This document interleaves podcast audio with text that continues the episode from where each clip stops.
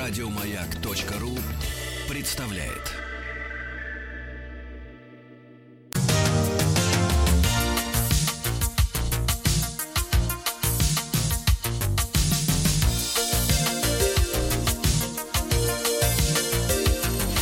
Сергей Стилавин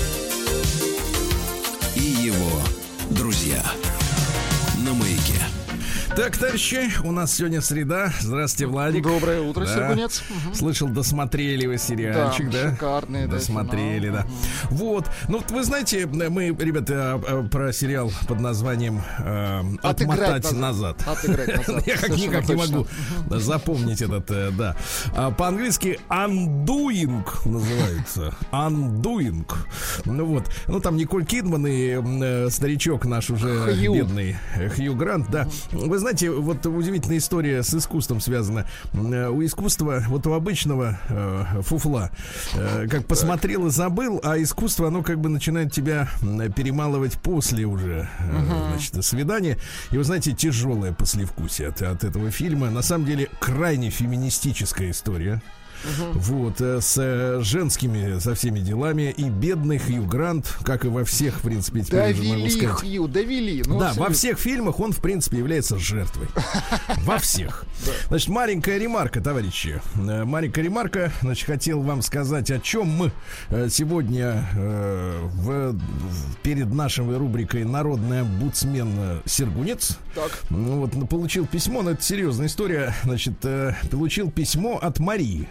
Э, Вот, если следователям интересно, могу, в принципе, п- предоставить э, координаты, э, если пришлете в запрос с официального, э, с официальной почты МВД. Вот. Добрый день, дорогой Сергей. Э, Сейчас живу на даче. Пока гуляла с собакой, нашла отстойник угнанных автомобилей. Сначала там был только Туарек без номеров, а теперь и внедорожник Вольво без номеров. Не знаю, куда обратиться с этой информацией. Может, вы сможете помочь владельцам отыскать их машины. Ну, Вольво классический такой их ло- лончевый голубой, жё- жестко голубой цвет, и э, Туарек предыдущего поколения черный. Э, Вот адрес отстойника город Щелково, СНТ Биокосмос. Отстойник располагается между домами и полем соседнего биокомбината, вот рядом с газовой подстанцией. Ну, несколько фотографий она приложила. Действительно, стоят машины без номеров. э, Там у них лежбище у этих. да, наверняка отстаиваются.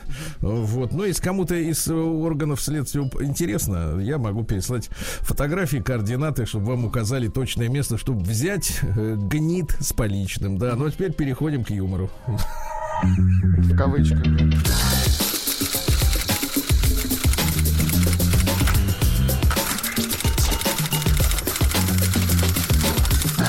Приемная нос. Народный омбудсмен Сергунец. Вы помните, дорогие друзья, что вчера мы приступили к чтению письма от псевдоларика из Коломяк? Да, да, Помните, да? На что сегодня в половине шестого утра Так. символично, а, получил письмо от мужчины следующего содержания. В прямом эфире, Сергей, вы зачитываете письмо от Иллариона из Коломяк, которое я не писал. Да, Не Ларион думаю. это выдуманное имя. Нет, а теперь нет, теперь внимание. Не думаю, что в Коломягах живет еще один Илларион. Я поднял справки. Так. А, В Коломягах официально зарегистрировано 47 тысяч жителей. Наверняка А он думает, что там не живут. парочка Ларионов там, да, найдется. Лариком меня зовут близкие друзья. Мне интересно, кто мог от моего имени вам писать. Кстати, мы встречались на Олимпиаде в Сочи. Очень Видите? хорошо. Да, да, да. Видите, какой Ларик. Ну, я посмотрел на фотографии настоящего Илариона. Могу сейчас вам описать. В принципе, э, э, тому человеку, который от его имени, как полагает Иларион, напис, составил э, депешу, лучше с ним не встречаться. Вот, очень серьезный мужчина. Значит, ну что же, на чем мы с вами остановились с нашим Илларионом? Давайте-ка посмотрим, давайте-ка посмотрим. да. А, ну да, вот смотрите. В своих загородных резиденциях, находящихся преимущественно в курортном районе, написывает жителей Коломяк как э, небожителей. Вот. Посещают баню, играют в гольф. Обсуждают политику, бизнес за стаканами хорошего бурбона или скотча, в котором приятно постукивает лед или кубики охлажденного камня. Дорогой Иларион, э, квази Иларион, uh-huh. вы знаете, что, в принципе, это, конечно, дело каждого, совершенно верно. Можно, конечно, э, виски разбавлять и, э, так сказать... Камнями. Э, содовой, но по мне так это пошло. Хорошие, так сказать, э, хорошие вещи в разбавке не нуждаются. Да. Так вот, так а как и люди, да, их надо принимать целиком. Мой район славится небольшими магазинами, торгующими экологически чистыми продуктами и огромным количеством жильцов, играющих в одну очень популярную спортивную игру за один очень популярный спортивный клуб Европы. Специально не, не пишу название, чтобы никого не обидеть, но, возможно, вы и сами догадались, что за спорт, что за клуб и с кем я хожу играть в гольф. Но вернемся к моей истории, потому что ни спорт, ни спортивный клуб и даже гольф тут не замешаны вовсе, а замешана женщина. Очень хорошо. Что же за женщина, спросите вы? Ну, спросите. Что за женщина? Ларик. Ага. Да, замешана в этой истории. И почему я вынужден обратиться к носу, к народному омбудсмену, рассказывая эту историю? Ну, судя по неспешному повествованию и видя, и видя сколько скроллов еще мне надо сделать, чтобы дочитать до конца это, это сообщение, я скажу так, эту сагу. А я и тут отвечу, не тая. Так.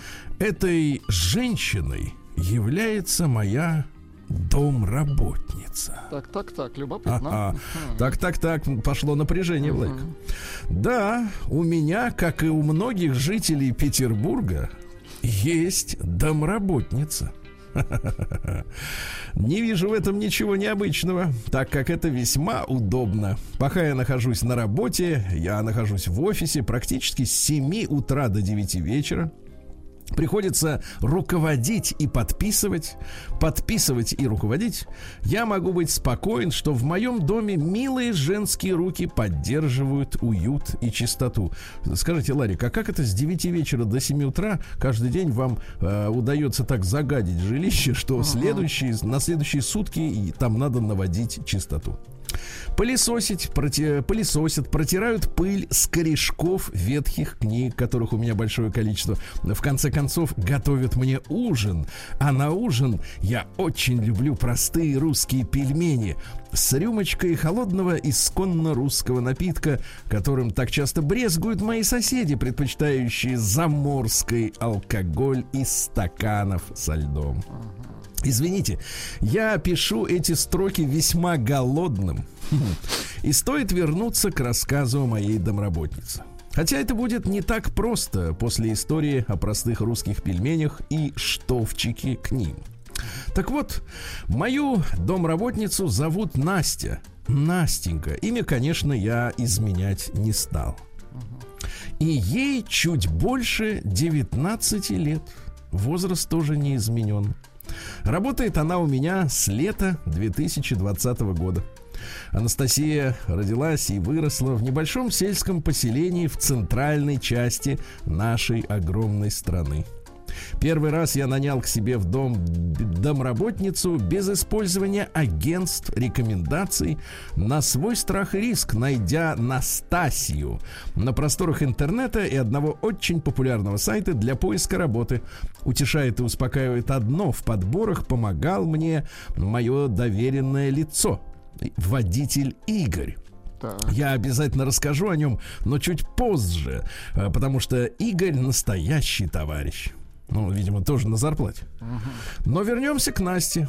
Она тактично, воспитана, хозяйственно, не имеет вредных привычек, всегда одевается очень скромно и со вкусом, никаких брендовых вещей. Одновременно на ней можно увидеть очень аккуратные наряды, купленные на распродажах в обычных магазинах или вовсе реплики. Настенька обладает настоящим женским шармом. Она умна не по годам и всегда готова дать совет и подсказать, как быть. Галстук или бабочка на важную вечернюю встречу. Что взять из гаража Mercedes Infinity или вызвать такси всегда напоминает мне о важных событиях в моей жизни. Например, что сегодня день рождения моей сестры, что букет она уже заказала, он будет доставлен э, к сестре домой ровно в 9 утра, свежим и очень ей понравится. Ну, вот тут немножко Иларион, конечно, переврал. Обыкновенно э, в гаражах людей не встречаются сразу японские и немецкие автомобили люкс-класса. Или те, или другие. Иларион, запоминая на Мне кажется, раз. э, Иларион слегка подзаливает. Ну, давайте. Он, ну, не он начал заливать сразу. Да, да, да. Во-первых, начал Но периодически он прикрывает кран прикрывает его. Советоваться с ней очень интересно и полезно, хотя и очень странно. Я считаю, что это ненормально, что в свои 19 она практически в 99 случаях из 100 дает абсолютно верные и взрослые советы. Она редко ошибается, редко говорит глупости. Для меня эта девушка стала идеалом и олицетворением всего идеального, хрупкого женского мира. И сразу же я с ужасом вспомнил, что мне 40 я не женат, у меня нет подруги или спутницы, как, собственно, и своего ребенка. Никогда я ранее в этих гламурных тусовках не встречал никого хоть каплю похожего на этого юного ангела, обладающего идеальными женскими качествами, адекватностью, хозяйственностью, скромностью. Анастасия никогда не грубит, никогда не показывает своего недовольства. Она тактична и говорит всегда полушепотом, как будто извиняясь, что ей приходится поправлять меня и подсказывать что-то очевидное. Мол, Илларион Семенович, слишком поздно вы вчера легли, вот из-за этого головка-то сегодня и побаливает. Она идеально справляется со своими должностными обязанностями, идеально готовит. Отучила меня от этих маленьких магазинчиков с экотоварами, uh-huh. где все очень дорого и заменила походами на рынок, где безо- безошибочно покупает свежие продукты, экономит и не щадит себя, таская с рынка в своих ручках грубые, тяжелые пакеты. Мне кажется, на месте Настеньки вот в подобных историях лет через 10 должны появиться замечательные андроиды с искусственным uh-huh. интеллектом. Да нет, наши слушатели как-то не доверяют рассказу, называют э, писателя Ганс э, Христиан Андерсен 2020 версию. Вы хотите, вот. чтобы я чуть-чуть пролистал? Ну да, чуть-чуть. Что-то как-то все пишут, брешет он, полная брешет. брехня, сны малолетнего разгильдяя. В общем, ну вообще, вот так вот, э, если предположить, что это все правда, то гусь. Он гусь. Да, да, конечно. Ну, чуть-чуть еще потерпим. Ну, чуть-чуть давайте. Может быть, а там чуть-чуть. пролистать, он очень медленно, да, развивается события. Так, давайте я чуть-чуть попытаюсь пролистать. Если это возможно. Да, да. Так сказать, э, Вплоть до, до выражений тухлятина. Ну, это я понимаю, это понимаю. Люди не любят читать классику. Вот именно такие стучат копытами обычно по столу. Ну, чуть-чуть, чуть-чуть вот, давайте И требуют да. убрать из школьной программы Толстого. Вы сделаем... Толстого читали? Вы читали? Я не к вам сейчас. Мы Вы читали, монтаж. я говорю, Толстого. Вот. Это вот, вам, кто вот. написал Тухлятин. Вот именно, вам, копытным. Читать надо литературу на. И с удовольствием. еще есть предположение, что это пишет да. она. И вот, ну, давайте, я попытался пролистать. Давайте. Немножко проскроллил три страницы. Давайте. Ради вас. Угу. Загробил литературу.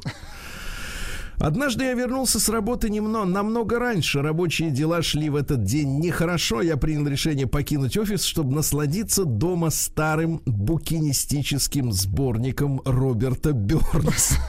В оригинале. Точно. Точно. Терпеть не могу эти переводы. Как сказал бы доктор Ош. Ага. Сплошная ОШ. Вош, кричал доктор из душа, обнаружив оную.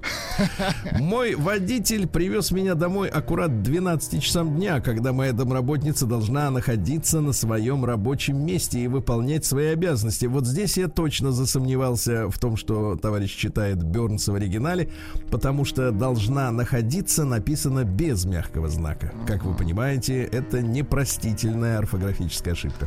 Да. Подъезжая к дому, все так хорошо, а знаете, вот именно как вошь на дорогой рубашке, да, вот такая вот опечаточка в кавычках. Ага. Да, да, да. Сразу на смарку Иллариона. Все труды. Не зря вы скрывали свое имя настоящее. Но может быть, но может быть сейчас развез, развезет, ну, как говорится. Подъезжая к дому, я увидел, как по маленькой улочке, которая идет к моему дому, а это небольшой и уютный таунхаус поселок с частной охраной, под петербургским осенним ливнем идет нагруженная Настя с огромными пакетами, набитыми продуктами. Я обомлел. Э, эта стройная девушка, аккуратно одетая, тащила килограммы, надрываясь. Сразу же я выскочил из машины, на ходу крича и размахивая руками, выхватил у нее пакеты из рук и проводил ее до своего дома, по-юношески смущаясь и извиняясь за то, что приходится все это ей тащить. Моя предо- предыдущая домработница Эльза всегда заказывала продукты с доставкой на дом. Так, ну дальше идет. Эльза, э, слушайте, муть, ну это да? точно, точно заливка. Ну где Так. можно найти дом Да, Он что, э, пардон, Франкфурт на, на Майне его э, дом находится? Нет, Петербург, он Нива, yes. Эльза. Ага, да. Чучело. Э, Связи, так он забылся, связи между мной и Настасьей, а в связи с этим, извините, связи увидел другое, э, состоялся серьезный разговор, значит, серьезный разговор. Вот, и, наконец, э, э, вот, э, что ж тут еще интересного? Вот, забегу вперед и сказали только одно. Мы уплетали вместе блинчики и пили кофе сорта суаре. Чучело. Так. Да. А, ну, короче говоря, я, я точно, я действительно не понял, зачем это письмо написано. Ну, у Чика было очень много свободного времени, к сожалению. К сожалению. Прием корреспонденции круглосуточно. Адрес стилавинсобакабк.ру. Жучара. Фамилия Стилавин 2 Л. Ну, давайте в, в качестве компенсации вам, друзья мои, конечно, я э, получил вчера письмо от квадратного. Очень хорошо. Вот квадратный. Заголовок такой: э, пытка тишиной или как я искупал свою, э, искупал свою вину, вот вину. Квадратиш, практиш, гуд. Давайте. Да, здравствуйте, Сергей. Прошерстил сейчас эфиры за свою молчаливую неделю. То есть он молчал, и у нас была тишина. И увидел, как вы взволнованно чуть ли не каждый день переживали, что не выхожу на связь. Так что беру на себя наглость думать, что вам будет интересно. Вот, узнать, где я пропадал и как мне удалось остаться на шее у жены. Итак, после того, как я вам отстучал, наивно полагая, что вы мне ответите, то ли от одиночества, то ли от хмеля, в душе теплилась небольшая надежда на диалог. Продолжил заливать осознанное. ЧП, помните, он вызвал Да, да, скандал в доме, алкоголем. После двух банок пива и бутылки домашнего вина в холодильнике оставалась одна баночка, 0,5 литра баночка, абхазской чачи, рюмка которой, рюмка которой отправила меня в синюю даль ловить, дальше слово неприличное.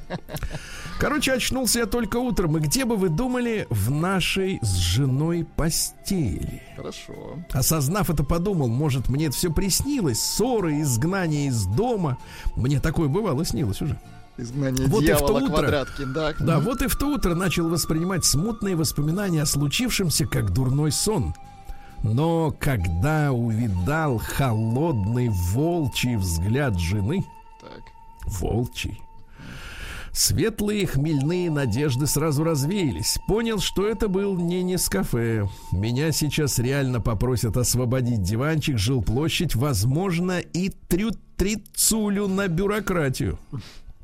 Но так, э, но, как и предполагал, э, Бухарика трогать не будут. Меня действительно оставили отсыпаться, ибо умная женщина понимает, так можно и до фингала под глазом доскандалить. Ты слышишь?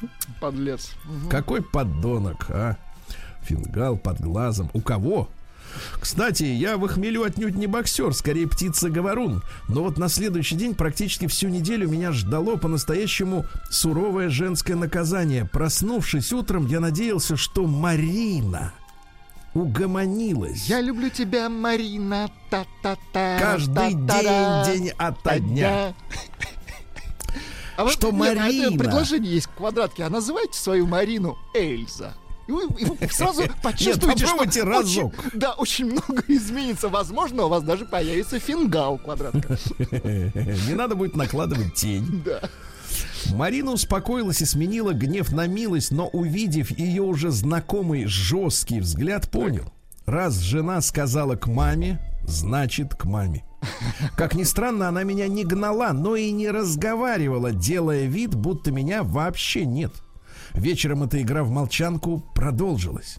На следующий день то же самое, но с одним исключением. Так. Жрать давай. а мои попытки продолжить разговор разбивались о камень молчания. От всего этого меня сломало, и, перефразируя известную незатейливую песенку «На недельку до второго», я уехал в Депреснево. Итак, квадратный находится в состоянии молчанки. Давайте завтра дослушаем, чем все это дело кончилось. Но, как вы знаете, он пока что живет по-прежнему в Петербурге. Что, конечно, жаль. День дяди Бастилии пустую прошел. 80 лет со дня рождения. Ух ты, а ей уж 80. Разный, так, граждане дорогие, еще раз доброе утро. Напомню, сегодня среда, уже 2 декабря, и сегодня день российского банкира. Банкира. Да. Банкира, да. Сегодня Всемирный день компьютерной грамотности. Ну, то, что в моем детстве было э, приятным хобби, да, то сегодня уже стало обязаловкой. Угу. Без компьютерной грамотности ни туда и ни сюда. Вот, да. Это точно. Э, день 2D художников. То есть это Репин, Шишкин. Пл плоскоземельщиков. Угу. Да, Репин, Шишкин, кто там еще-то, да. А сегодня Международный день борьбы за отмену рабства. А где это так вот э, отменить-то надо? Вроде нет его официально, да, за отмену. Национальный день шлепанцев в Новой Зеландии. Вот, это местная национальная одежда. Из серии, знаете, как я первый раз, когда оказался в Штатах, я спросил, ну наивно, конечно, спросил, для съемок в первую очередь, я спросил местного человека, который нас сопровождал, говорю, как надо одеться, чтобы быть как американец? Так. На что мне сказали, buy a t-shirt, то есть купи футболку. На День фортуны, да, сегодня день дворняги, день безопасной бритвы, безопасный, Владик, да. День прогулов школы. Но сегодня это не актуально, невозможно прогулять школу, если ты и так дома сидишь Если да? только из дома уйти, да. День пушистой нежности. Хорошо. Владик, думаем о приличном. Да. Ну и Я сегодня... о коте думал, ну а что вы? Ну, Пушистая нежность, да. Так это называете. Э, ну и Авдей Радеятель. Радеятель. Он покровительствует домашнему хозяйству, семейному благополучию. На Авдея опасались выходить на улицу. Э, метель обычно заметала наши дворы. Люди старались сидеть дома, поближе к печи, пить горячие напитки. Ну, Хорошо. Ну, имеется в виду не горячительные, мой горячие. мальчик, а горячие. И самым популярным был сбитень. Это напиток на основе меда, пряных трав. Хорошо, целый день сидишь, ничего не делаешь, пьешь. Ну, отлично, прекрасно. Праздник каждый день. Ну что же, сегодня в 1805-м произошло знаменитое Аустерлицкое сражение. Битва трех императоров, так ее называли, эту битву. Вот армия Наполеона насчитывала 73 тысячи человек. Вот. Ну, а русско-австрийские войска 86 тысяч. Угу. Командующим считался наш Кутузов. Угу. Вот. Но э, он фактически был отстранен от принятия решений лично императором Александром Первым, вот, который принял перед сражением план австрийского генерала. Ну, видимо, тоже находился в плену, что э, европейцы, они в чем-то вот все-таки лучше нас с вами, понимаете? Вот они лучше знают, как жить. Они вообще какие-то другие, такие хорошие. У них такие замечательные сосисочки в Вене, да? Вот. Почему не послушать э, генерала Веройтера? Э, то есть Вейротера, извините. Ну, какая разница? Так вот, э, что произошло?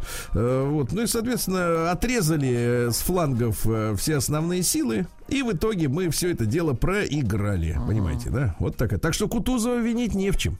Он был Это консультантом, все... да. Да, он был таким, э, на работе был. Вот. Сегодня в 1809-м э, указом Александра того же первого учреждено управление водяными и сухопутными сообщениями. И основан корпус инженеров путей сообщений. Сейчас это в советское время был ЛИИШ, а теперь университет путей сообщений. Понимаете, Хорошо. очень важно. Поздравляем всех профессуру, студентов, товарищи, с праздником.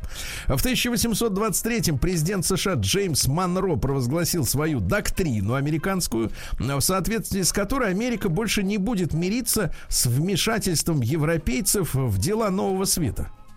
Да, теперь будет она сама лезть. Да, вот так вот.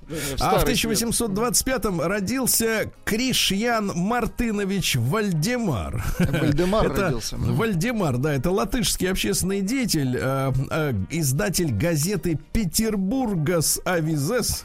Вот. И один из организаторов движения так называемого «Млада латышей». Ну, наверное, вы слышали про младотурков, э, которые резню устроили в свое время, да, вот так сказать, против национальных меньшинств в, ту, в Турецкой империи, там сто с лишним лет назад, ну, неоднократно. А млада латыши это тоже националистическое такое и либеральное движение, которое зародилось в 50-х годах 19 века.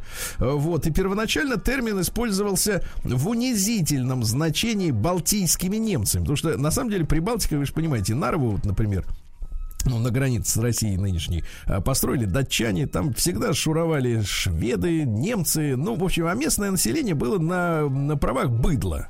Ну, реально, если давайте вещи Принеси, своими именами подай, называть. Да.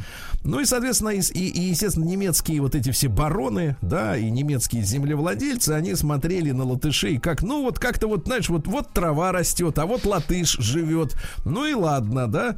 Ну вот латышское самосознание начало пробуждаться, и называется оно у них них от мода. Вот уже в 1880-х все это началось, все это вылилось во что? Э, в итоге они во время Первой мировой войны попросили себе национальные армейские формирования создать. Значит, зачем-то император согласился, создали этих э, латышских стрелков, да, которые потом, собственно говоря, и э, были самой боевой гвардией по свержению режима самый активный. Вот так вот, да. Национальные, так сказать, окраины приняли участие. Сегодня в 1825-м Педру, э, по, э, по-португальски надо говорить Педру, а по-испански Педро. Второй, это второй и последний император Бразилии. Сначала, вы знаете, там какая история. Бразилия же была колонией Португалии. Потом они говорят, мы хотим жить отдельно. Давайте вы, товарищ Педру, будьте нашим королем. Тот говорит, отлично, давайте. Он стал королем, они отсоединились от Португалии. Потом говорит, король, все, достаточно, спасибо, мы сами. Uh-huh. Вот и кинули человека. А в 1857-м рескрипт вышел Александра II на имя Виленского, ну, Вильна, город Вильнюс нынешний, да? Но Вильна это всегда был город, на самом деле, белорусский. Э, как так вышло, что Вильнюс стал столицей Литвы? Вот этот вопрос Это отдельный. Трюк такой. Да, отдельный географический трюк. Так вот, э, на имя генерал-губернатора Назимова положил начало крестьянской реформе 1861 года. Ну, раскрепощение крестьян. Да, вот видите, за 4 года до за три с половиной до начала реформы вот э, начали готовиться. Сегодня в 1859-м Жорж Пьер Сёра родился. Это французский, э, одна из немногих фамилий, где ё безударная. Вообще в русском языке ё всегда ударная, вы понимаете, да? А вот здесь нет, Сёра. Э, значит, основатель неоимпрессионизма, дивизионизма и пуантилизма. Ну, это вам понятно, когда точками рисуют, вы понимаете, да? Вот он жил с моделью Маделин Ноблох. Ноблох, то есть без блох а, которую он э, э, значит, Любил. изобразил, а, изобразил, в своем полотне. Вы должны сейчас найти это полотно. Жюнфам се пудран. Пудран. Пудран, да, да, да. Что-то индийское. Вот. Ну, я так понимаю, что юная женщина с пудрой. Э, как-то так это должно называться. А сегодня в 1884 родился Герш Яковлевич Розенблат который в советское время был Михаилом Яковлевичем Пустыниным. Uh-huh. Поэт-сатирик, журналист, один из основателей театра революционной сатиры. Их называли теревсатами. Театр революционной сатиры. Да, Знаете, пришли новые люди, которые стали с русским языком обращаться, конечно, безбожно и сокращать э, э, до согласной буквы слова. Театр превратился в теревсаты, да? Вот. Ну и, соответственно, они высмеивали белогвардейцев, uh-huh. конечно, саботаж, бюрократов, поэтов. Вот. Э, ну и у них были такие сатирические целые, целые представления. Э, Тантаморески это называлось. Вот. Балаганные. Э, вот. Ну, как правило, показывали гимнастические упражнения. Вот эти все, знаете, там эту башню из людей собрать. Да, да, да. Пожарные делай частушки. Раз, да, ария Мефистофеля исполнялась отдельно, потому что нечистая сила воспринималась как нечто позитивное очень сильно, да. Вот, очень сильно. Вот. Ну и и в 1885-м Джордж Ричардс Майнат родился, американский гематолог. Он в 1934-м получил Нобелевскую премию за открытие, связанное с применением печени при лечении анемии. То есть вот если печень ешь, да, то там же витамин В12, очень важно. Витамин это для костного мозга, для ткани нервной системы. Вы помните, на этой неделе э, пришла э, новость о том, что э, вот люди, которые придерживаются диеты строгой, а именно веганы, которые не едят мясо, они страдают от очень от чрезмерной хрупкости именно костей. Потому что неоткуда больше взять этот витамин, кроме как из печени, из мяса, понимаете, да? Ну, к сожалению, мне вот тоже, например, этих э, очень жалко. Жалко их. Мгм. Очень жалко. А кость, как кости жаль чуть сильнее. Понимаешь, кости-то, косточки-то мои, правильно? В 1891-м Отто Дикс родился, немецкий художник-импрессионист. Вот, э, ну что они делают? Полотна Дикса отличают социальные и пацифические мотивы. Понимаете, да? Это значит Вот. без пули, так? Мгм. Вот, и в последние месяцы Второй мировой его призвали на, на военную службу в ряды фольксштурма. Но это когда уже пенсионеров забирали в армию, потому что некому уже было служить. Пенсионеров, детей. Вот, его пленили французы, и в 46 году он освободился из плена, из лагеря концентрационного французского. Ну и вот он придумал новую вещественность. Ное захлихкайт. Ну, Вот звучит это, значит, так загадочно. Это как? Захлихкай, да, это художественное течение в Германии в 20-х, ну, послевоенном, естественно, да, э, которое и в кино, и фотографии было, они противостояли романтизму и экспрессионизму, и исчерпалось это движение только с приходом Гитлера, который назвали вот этих новую вещественность, э, так сказать, деградантами. Ну, Вот понятно. так вот. Ага. А в 901 году Кинг Кэмп Жилет изобрел безопасную бритву, Хорошо. вы понимаете. Вы-то как себе, так сказать, вот щеки-то Э, Щеки брею. Ну, Да. бри электробритвой. А, вот так вот, понимаю. Значит, деньги на электричество еще есть. А в 1902 году катастрофическое землетрясение произошло в городе Андижане, это Узбекистан. Вот, э, от 6,5 баллов до 9 баллов. Представляете, то есть 9 это самый, самый, так сказать, сильный удар произошел. И после этого землетрясения вы только оцените. То есть 2 декабря 1902 года по новому стилю это произошло, а авторшоки, ну понимаете, да, авторшоки это когда у вас э, вот затухающие удары продолжаются какое-то время, да, вот. А, так вот, про- самый мощный авторшок произошел 25 мая 1904 года. Можете себе представить? Через полтора года еще раз стукануло. Представляете? Людей, говорят, которые шли по тротуарам, отбрасывало на три шага назад или вперед на мостовой. А, Погибших около 10% жителей всего города. Разрушены были э, 9 из 10 хлопковых заводов, которые вот поставляли продукцию на московские хлопчатобумажные ткацкие фабрики. То есть возник острый дефицит еще и хлопка после этого. Страшный. Такая вот история. Ну и что у нас интересного? И в 1906 году Питер Карл Гольдмарк родился. Это американский инженер. Родился он в Венгрии, а руководил он э, в Америке проектами компании CBS, э, которые привели, во-первых, э, к первой коммерческой системе цветного телевидения в 1940 году. И самое главное, что мы уже очень хорошо помним, он придумал грампластинки на 33 одну треть оборота. И так начались LP альбомы. Обычно, Да, да, да, они да, Придумали они, правда, это в со- в 48-м, а сами, сами пластинки-то уже пошли в широкий обиход, наверное, в 50-е скорее годы, да? Ну и сегодня в 23-м году родилась Мария Каллас, греко-итальянская певица. Можно нам У нас есть прелюдия. Давайте.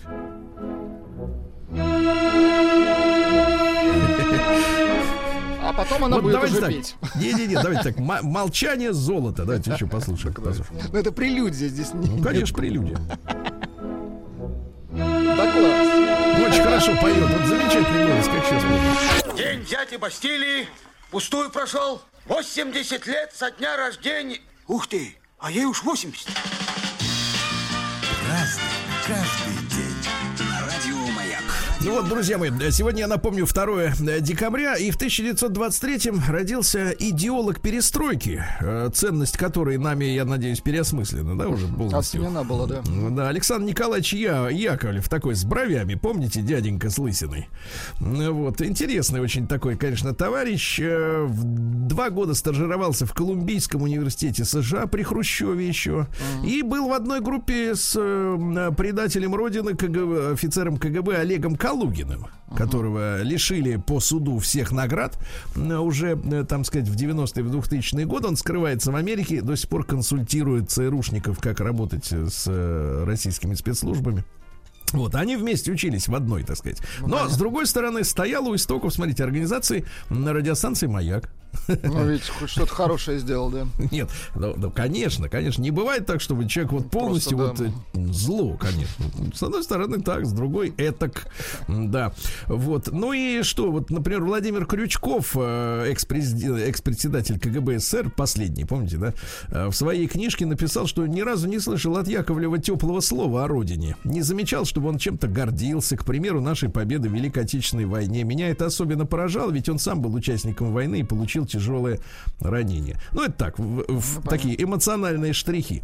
Сегодня в 27 году в Москве открылся 15-й съезд большевиков. Э, был завершен организационный разгром троцкизма. Uh-huh. Да, и, в принципе, троцкизм это теория перманентной революции. И если послушать сегодняшних исследователей, например, Кургиняна, да, который, так сказать, в последнее время очень много сделал э, интересных э, таких вот научных разработок, да, теоретических, я с ним познакомился, Сергей Иванович. Так вот, он утверждает, что, в принципе, вот демократы, которые сегодня в Америке как бы победили, да, uh-huh. это одна из ветвей, условно говоря, этих самых... Э, троцкистов. Э, троцкистов, да, который берет свое начало в 30-е годы в Америке, когда троцкизм искусственно насаждался очень активно в студенческих клубах американских, чтобы противопоставить это течение коммунистическому. Понимаете, типа да? Помягче, как альтернатива. Да? А суть в следующем. Насаждение перманентного бардака глобального. Ну, в принципе, по развязанным военным конфликтам э, в последние там 15, 20, там, 30 лет в горячих точках, это так и есть. Похоже по большому это, счету, да. тут э, все очевидно. Да, в 46 году родился Джанни Версачи. Понимаете? Uh-huh. Давайте я вам процитирую несколько выражений. Давайте. Мой закон не спорить с ветром. Он знает, куда дует. Мы же, стилисты, должны лишь точно определить направление. Ну и, наконец, вот самое главное. Предположим, существуют две похожие женщины. И внешностью, и благосостоянием, и возрастом. Отличаются они только одним – у одной есть платье от Версачи, а у другой нет. Угадайте, кто из этих женщин чаще занимается любовью. Какой подлец. Ну, вот. Ага. вот. Но он также говорил, что он одевает женщин определенного образа жизни. Вы помните, да? Не стеснялся об этом говорить. А в 52 году Владимир Пермяков родился, наш любимый Леня Голубков, понимаете, да? Да, да, да. Вообще, говорят, его роль должен быть, был сыграть другой актер, но что-то пошло не но так. Но он отказался, видимо. не, не понял, что такую ношу не потянуть. Да. А, сегодня у нас э, в 56 году Фидель Кастро с товарищами э, высадился с корабля Гранма на Кубу. А, вот, 81 человек десантировался, большинство из них были схвачены. Фидель Кастро с Че Геварой скрывался в горах, и вот эта высадка первая, да, против диктатора Батисты, э, тогда не увенчалась успехом, но Кастро не угомонился. Да, mm. вот так вот, да. Сегодня в 59-м замечательный актер театра и кино Александр Константинович Кузнецов родился. Его, к сожалению, не стало. Э, не, так, по-моему, в прошлом году не стало Александра Кузнецова. Он боролся с раком. Но вы все знаете его э, главную первую роль. В 88 году он блистательно сыграл Джека Восьмеркина. Uh-huh. Да, да, да. Он замечательный, кстати, театральный педагог и сценический. Он в Америке создал в 90-е годы школу э, актерского мастерства, потом э, вернулся уже в 2000-е в Россию. Здесь э, очень много работал. Вот, к сожалению, вот эта зараза его убила, да. Он, кстати, даже снимался в эпизоде в одной из серий Санта-Барбары. Вот так. В Америке достаточно продвинулся, да. Сегодня у нас А, в 61 году Фидель Кастро заявил, что он коммунист, ленинист. Ага. Вот, ну, наверное, отчасти для того, чтобы получить финансовую помощь от Советского Союза, да. Потому что если ты будешь говорить, я сбоку припеку, то, в принципе, кто на тебя, так сказать, э, обрушит спонсорские денежки. В 71 году сегодня образованы Объединенные Арабские Эмираты. Ага. Понимаете, да. Вот, что касается кухни. Вот тут интересно. Интересно, что э, а, эмиратская кухня практически полностью полностью заимствована у Ливана. Ага. Хотя вроде страны-то находятся, так сказать, не так близко, да, друг от друга. Ну вот, люля-кебаб, вот. Угу. Аль-Маджбус. Маджбус. Это тушеная баранина с рисом, помидорами, картофелем. Ты слушай, шаурма ну, есть. Звучит заманчиво, да. Шаурма, вы представляете? Да класс. Из сладостей кекс с кремом. А? Кекс с кремом.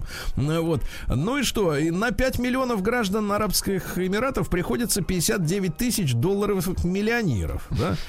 Зарплата у государственных служащих 10 э, тысяч долларов. На свадьбу гражданам выделяется вилла и 9 тысяч долларов. За рождение сына семье платят 50 тысяч долларов. Но ну, Это я смотрю, из хорошего. не голодают особенно, Это из да? хорошего. Единственное, что на эти 5 миллионов местных официальных жителей трудятся десятки миллионов приезжих приезжих из... Э, да, да, да, из Индонезии, там из Афганистана, откуда угодно, из Таиланда едут. И у них полное бесправие, то есть абсолютно бесправие. И я тут читал материалы по поводу Арабских Эмиратов. У них огромная проблема э, демографическая среди вот этого официального населения, потому что э, мальчики и девочки учатся в раздельных э, классах с детства. И когда им приходит пора жениться, оказывается, что они настолько выросли вот в мужских и женских э, ну, коллективах, да, и вообще в средах разных, что они не могут э, друг с другом общаться, потому что между ними пропасть непонимания полного. То есть они вы... вот это огромная проблема для Арабских Эмиратов в последние там десятилетия. Ну и сегодня советская автоматическая межпланетная станция Марс-3 села на поверхность Марса, товарищи. Давайте поаплодируем. В 71 году села, угу. вот и все нормально. Там было на, на этой самой, на Марсе-то. Да, да, да. Ну и сегодня Бритни Спирс родилась, ребят. Да вы что? Да, сегодня 39 лет Бритни Ивановне Спирс. Но она очень талантливая, конечно. Даже слушать нет смысла ее. Да, я в свое время, знаете, как услышал, что она спать ложится, не смыв косметику с лица, я так ее зауважал.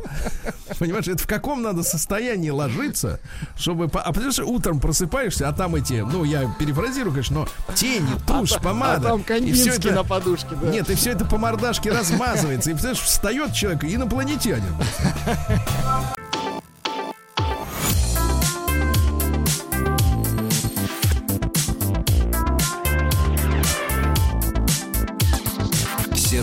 Стилавин и его друзья на маяке.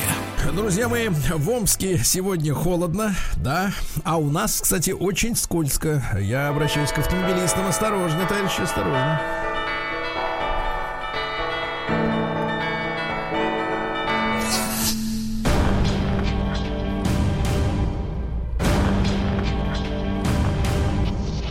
Новости региона 55. А мечи положили болт в строящемся с 1992 года? А, метро. Ну, так, так. Да. А в переходе Омского метро члены группировки хлорид натрия установили табличку с логотипом подземки и положили на нее фигуру в виде бронзового замечательного болта. Вот э, дело в том, что авторы проекта написали на нем спасибо, что в, закопали в землю 13 миллиардов рублей. А только непонятно в каких ценах. Э, потому что 13 миллиардов в 92-м это одни деньги. Э, в году так в 2007 другие, э, в 10 третьи, в 2020 четвертые. В любом да. случае обидно, что закопали. Да, конечно. А по Домском свиней кормили отходами из ковидной больницы. О, боже. Так? Да, фермер выращивал их на продажу в убойный пункт, откуда мясо поступает на рынок. Вот это такая вот история. Вот на вопрос, почему не кормите комбикормом? Так. Специалистам ответили, что дороговато. Вот. э, Ну и, соответственно, выгодно собирать помои из детских садиков, ковидной больницы имени Кабанова, кормить свиней, собирать на помойках отходы овощей, фруктов, которые выкидывают киоски. Представляете, да? Вот так вот. Ужас. Житель Омской области проник через окно в магазин и похитил джентльменский набор. Э, Произошло это в Таврическом районе Омской области. Представляете? Кроме ал- Ага, э, Таврический, Потемкин, Таврический. Кроме алкоголя и сигарет, житель деревни прихватил с собой 11 пар носков. 4 бутылки крепкого алкоголя, Так. 14 пачек сигарет и 11 пар носков. Ему 33 года, да. Владелица, владельца оздоровительного центра Омска оштрафовали за работу на самоизоляции. Представляете? Как? Омская бизнес-вуменша пыталась объясить, что не вела бизнес, а просто в ее бассейне Так. плавали знакомые люди. Да-да-да. Говорит, ну не простаивать же водички с хлором, правильно. А Ученики младших классов эм, в Омске проедят более 200 миллиардов рублей. Да на здоровье. Очень хорошо, это очень хорошо. Питаться должны дети. А мечи купили бананы, рассчитавшись пятитысячными фальшивыми купюрами. Сразу три человека орудовали, вы представляете? Сначала они зашли в, одном, э, в один из павильонов на пересечении проспекта Мира и улицы Нефтезаводской. Купили там шаурму, распро- Так. располотившись пятитысячной. Потом перешли дорогу и проделали ту же самую операцию по продаже э, в салоне по продаже овощей, фруктов и орехов. Там они прикупили бананы. Здесь на бананах-то их и взяли. Как оказалось, купюры были изготовлены на струйном принтере, друзья мои. Они на струйном. очень качественные, очень. Да. А а у вас есть такой? Есть. Хотите сегодня Ну, попечатаем? Ну, слушайте, я не в Омске все-таки. Ну куда Не хотите печатать? слайды А, напечатать? и давайте, Сергей, пойдем за бананами. Да, за бананы часто они, да. А, Рецидивист выломал в квартире Амички дверь и вынес э, всю ценную, представляете? На улице 9 линии в Омске украли у 24-летней Амички. Женщина пришла, ну, то есть девушка, конечно. У нас девушки долго остаются девушками. А, может быть, даже, да. Может быть, вы- даже навсегда. да, Конечно, это, это состояние души. Обнаружила выбитый дверной косяк, разбросанные по квартире вещи, а также отсутствие телевизора и ювелирочки. В целом на 40 тысяч рублей, да. Задержали 36-летнего злоумышленника, который часть похищенного разместил в ломбардах на даче у его знакомой бабенки в СНТ «Заря», где мужчина поил ее просекко. Уляли наверняка. Так Да, уля-ля, говорил. То-то еще будет. Мы с Да, друзья мои, грустная новость. В Большереченском зоопарке умерла старейшая медведица Гуля. Жаль. Героиня, кстати говоря, наших с вами новостей. Ей было три, ей был 31 год. Это по человеческим меркам больше сотни лет, представляете? Она жила, прожила в Омске 25 из них, из этих 31. Вот такая вот грустная новость, да? А, а мечей предостерегли об опасности измороси. То есть вот э, капает, течет и замерзает, страшно, Аккуратнее, да? да. Мгм. А сегодня, э, ну, вернее, вчера омский студент пытался взломать сервер правительства местного. Подлец. Рвался прям туда, на серверы. Ковидным диссидентам из Омской области выписали штрафов на 14 миллионов рублей. Вот. Диссиденты. Хорошо. Диссиденты, да. Раньше какие были диссиденты? Теперь вот ковидные, да. Настоящие, а сейчас ковидные. Не, раньше были готовы сидеть, а теперь готовы платить. Амичка заплатила 500 тысяч э, рублей за услуги целительницы и некроманта. Вот посмотрите. Вот, э, женщина, 54-летняя жительница деревни Розаука, ну вот, у которой аферисты вытащили 587 тысяч рублей. Смотрите, а в деревнях есть зажиточные люди. Есть люди, есть где-то они хранят все это дело. Ну не может же не быть, ну как же, да. Так вот, э, по- почувствовала, что на нее наведена порча. К ней позвонила Анна. Вот. э, Сначала женщина обещала защиту от порчи бесплатно, но потом говорит, но надо все-таки расплатиться, чтобы подействовало сильнее. Сильнее. Потом э, к, э, э, так сказать, ошкуриванию присоединился некромант. Вот, Ну и пару Коллега. сообщений еще хороших омских. Омские силовики помогли буйному узбеку сбежать из общаги, из которой его не выпускали сутки целые, да. Вот. Ну и, наконец, экс-чиновник Омской области вынесли приговор за превышение полномочий. Вы представляете, оштрафовали мужчину на 100 тысяч рублей. А за что? А за вот что. Дело в том, что суд местный вынесел, вынес приговор местному так сказать, э, нарушителю порядка. Так. Приговорили его к 36 часам обязательных работ. Так. А потом к чиновнику, который нынче оштрафован, пришла его мама и сказала, можно я за сыночку отработаю? Ай-яй-яй. А тот жаловал, жалился, понимаешь? Ну хорошо, говорит, давай, маман, отработай. А в итоге минус 100 тысяч доброму человеку вот так вот. Вот так мама подставила человека, а? Вот как. Ковидные диссиденты. Сыночка, главное, не при делах. Сергей Стилавин и его друзья. Да. На маяке. Читаешь каждое утро вот такое и думаешь, что же творится-то, да.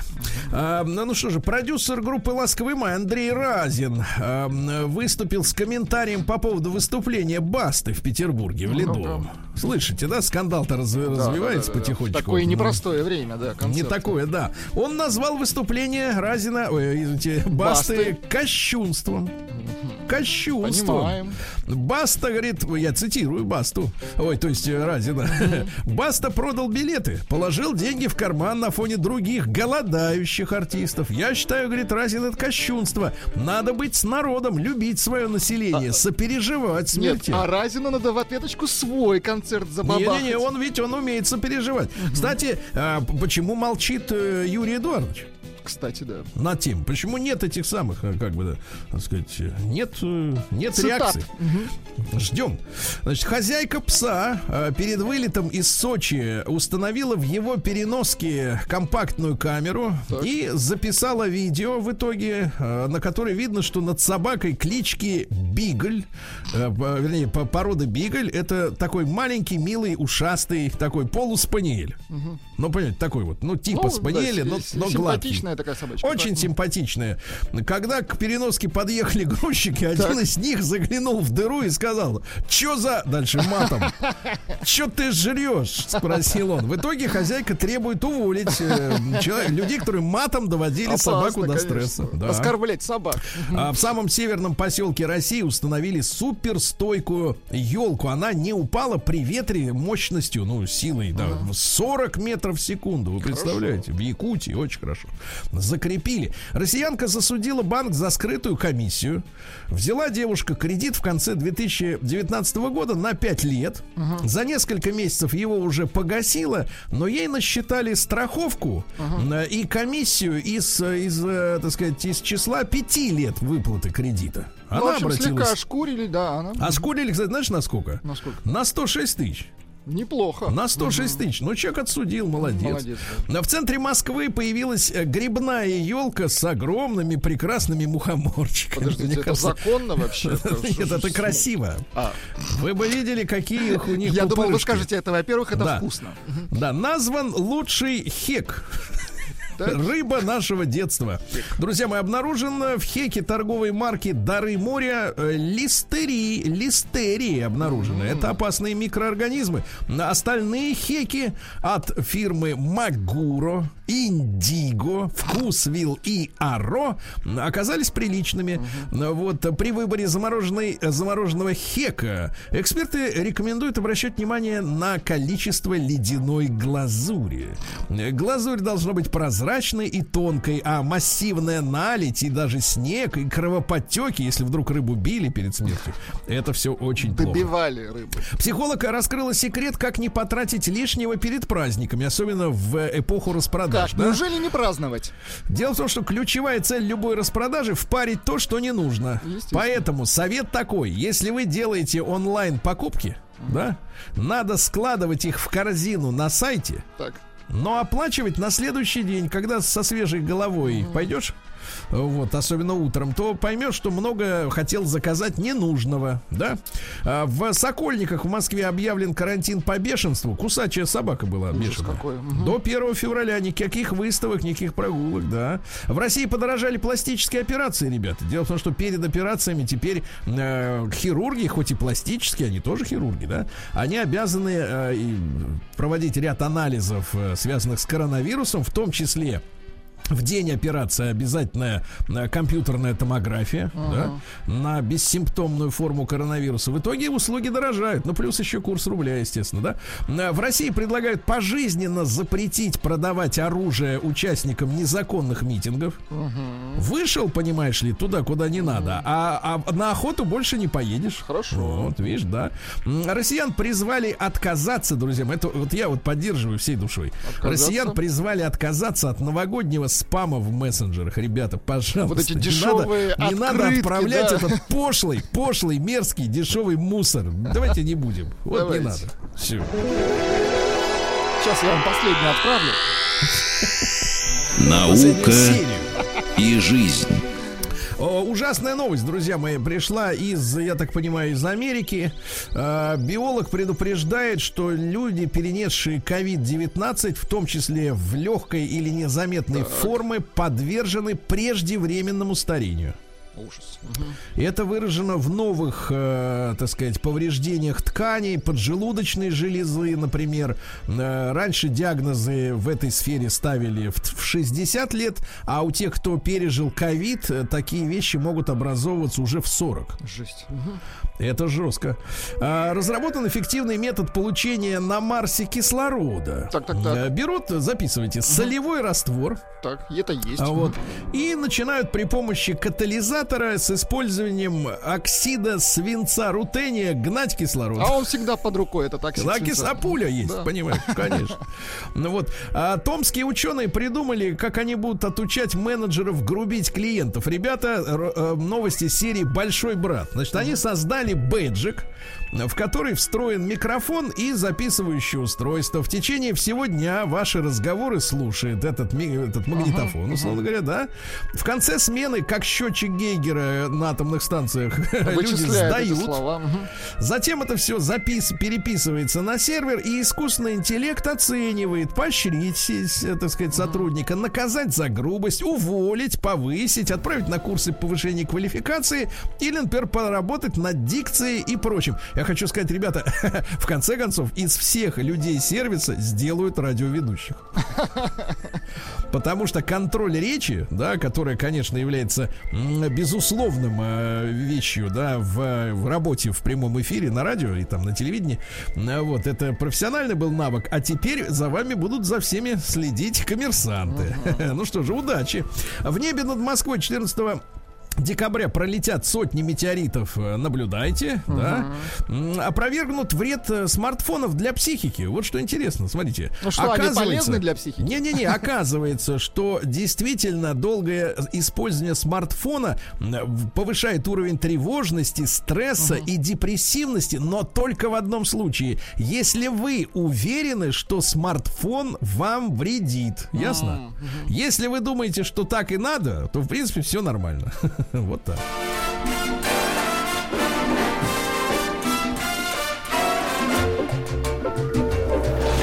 Новости капитализма. Ну это как вообще в жизни, Владик? Если ты ну, делаешь что-то де, де, делаешь что-то плохое и знаешь, что это плохо, тогда будет, конечно, плохо. А, а если, если делаешь плохое, а знаешь, что в принципе это да. хорошо, да, то все нормально. Значит, э, иностранцы собрали э, полтора миллиона подписей с требованием уволить актрису Эмбер Хёрд из э, сиквела фильма про Аквамена. Дело в том, что завершился суд между ней и Джонни Деппом. Вы знаете, там гадость-то какая. Она входила в обувь, в кровать все супружескую, гадила на него, на спящего, издевалась. Все это называется абьюзом. Uh-huh. Вот.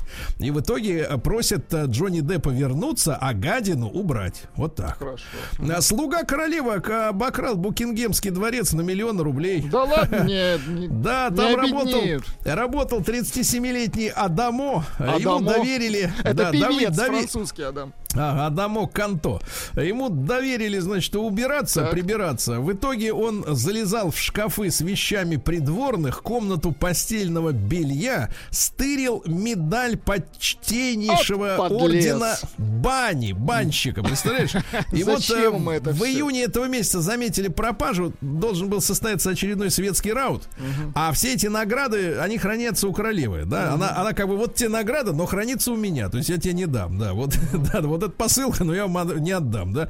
Э, у вас нет документов. В итоге поперся, значит, товарищ за своим орденом в кладовую. А а ордена нет. Начали вести расследование, и вот э, мужчину заловили. Он, кстати, успел 37 вещей продать. Кстати, орден бани ушел с молотка за 35 тысяч рублей. Ну, я перевожу на наши деньги. В Брюсселе бородатого венгра, депутата Европарламента и других дипломатов э, задержали на тайной секс-вечеринке. Ай-яй-яй. Они там были без масок, вот что главное. Они там были без одежды. Да, да, и без масок. Неизвестные похитили знаменитый двухметровый деревянный фаллос с горы О, в Германии. Да, да, да. Но теперь, поскольку об авторе и о владельце ничего не известно, предстоит прежде всего установить, можно ли считать кражу преступлением. Если нет собственника, то тогда кому отдавать, да? Звезда фильма «Начало» объявилась трансгендером. Очень Актриса Эллен. Эллен Пейдж теперь Эллиот. Эллиот. Да, ну и сотрудник Шереметьева заявил в полицию на, на турецкого врача, а, которому заплатил тысячу евро в прошлом году в Стамбуле а, за пересадку волос. Волосы, к сожалению, не прижились. Деньги доктор не возвращает. Тварь, а? Вот. Вон они все на полу. Верни деньги в Шереметьево, га.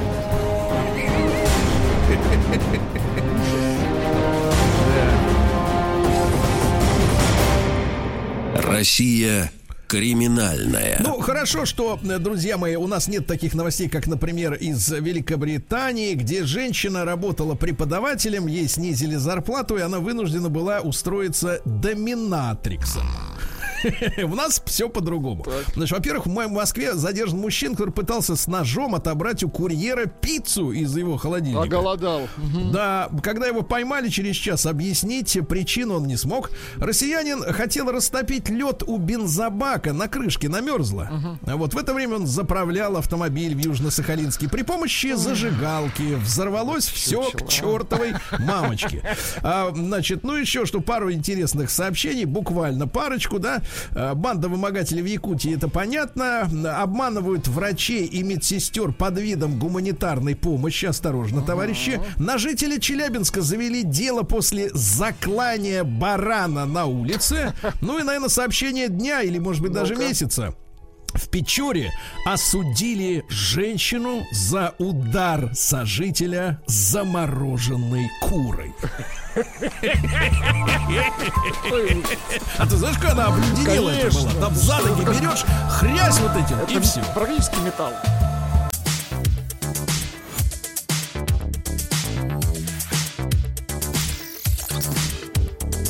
Сергей Стилавин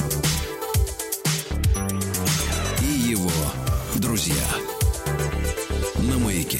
Ну что ж, товарищи, сегодня у нас с вами тема дня. Вам пригодится и телефон наш 728-7171. Их, э, конечно же, э, WhatsApp наш, плюс 7967-103-5533. Потому что, ну, кажется, на этой неделе, да, Владик, у нас про- прошла новость такая достаточно горячая. Ну, заголовок просто блистательный. Угу. И он как бы сразу доходит до печенок нормального человека. Вот он сразу слышит, что это касается его, потому что заголовок следующий. В России, Владик, в России предложили Погодите. заварить.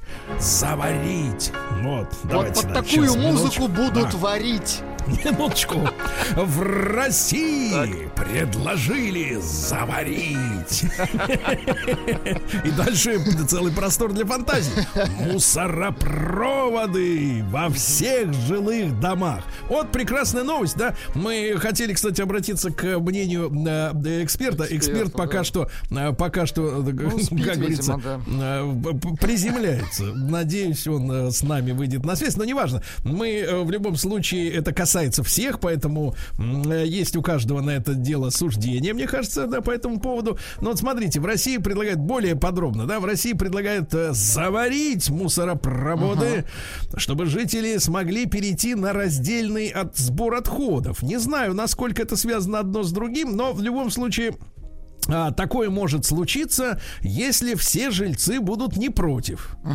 А если хотя бы один человек в доме отка- откажется от идеи заварить, вот, то мусоропровод останется. Внедрять идею хотят постепенно. Министерство строительства уже рассмотрело приложение.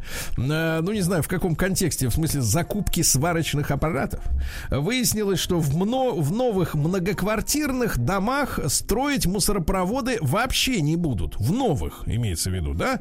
Вот, товарищи, давайте-ка мы сегодня с вами эту тему-то с вами проанализируем. Давайте короткий опрос обязательно, э, чтобы понять картину. Это будет и чиновникам важно, и нам самим для понимания.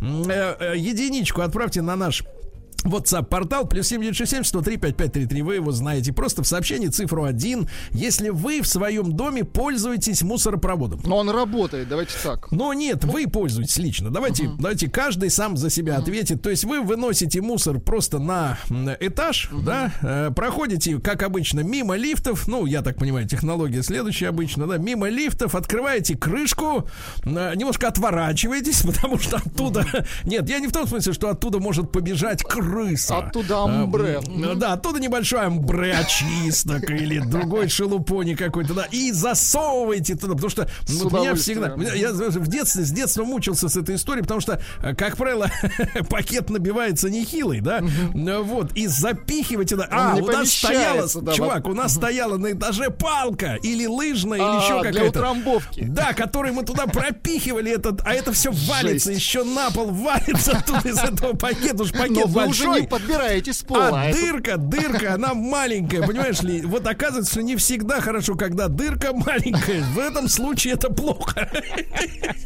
Так вот, так вот, ребята, единичка на 0 плюс 7, 967, 103, 55. Вы выносите мусор вот в мусоропровод, правильно? Просто вот в эту дыру тут. Вы делаете отправление, так Да, в дыру отправляете посылку, да, до первого этажа.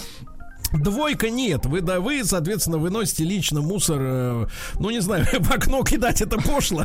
Ну, хотя, это уроды так делают. Хотя ну, нет, выносят, уроды, да, да. уроды эти те твари, которые выкидывают окурки из, из окон. Вот это реальные упыри. Или, например, обертки от чего-нибудь, да, бывает, выкидывают. Э, ну, судя по а, при, при, при домовой территории, это все заметно, да. Э, ну и, соответственно, давайте, единичка, вы пользуетесь в своем uh-huh. доме мусоропроводом.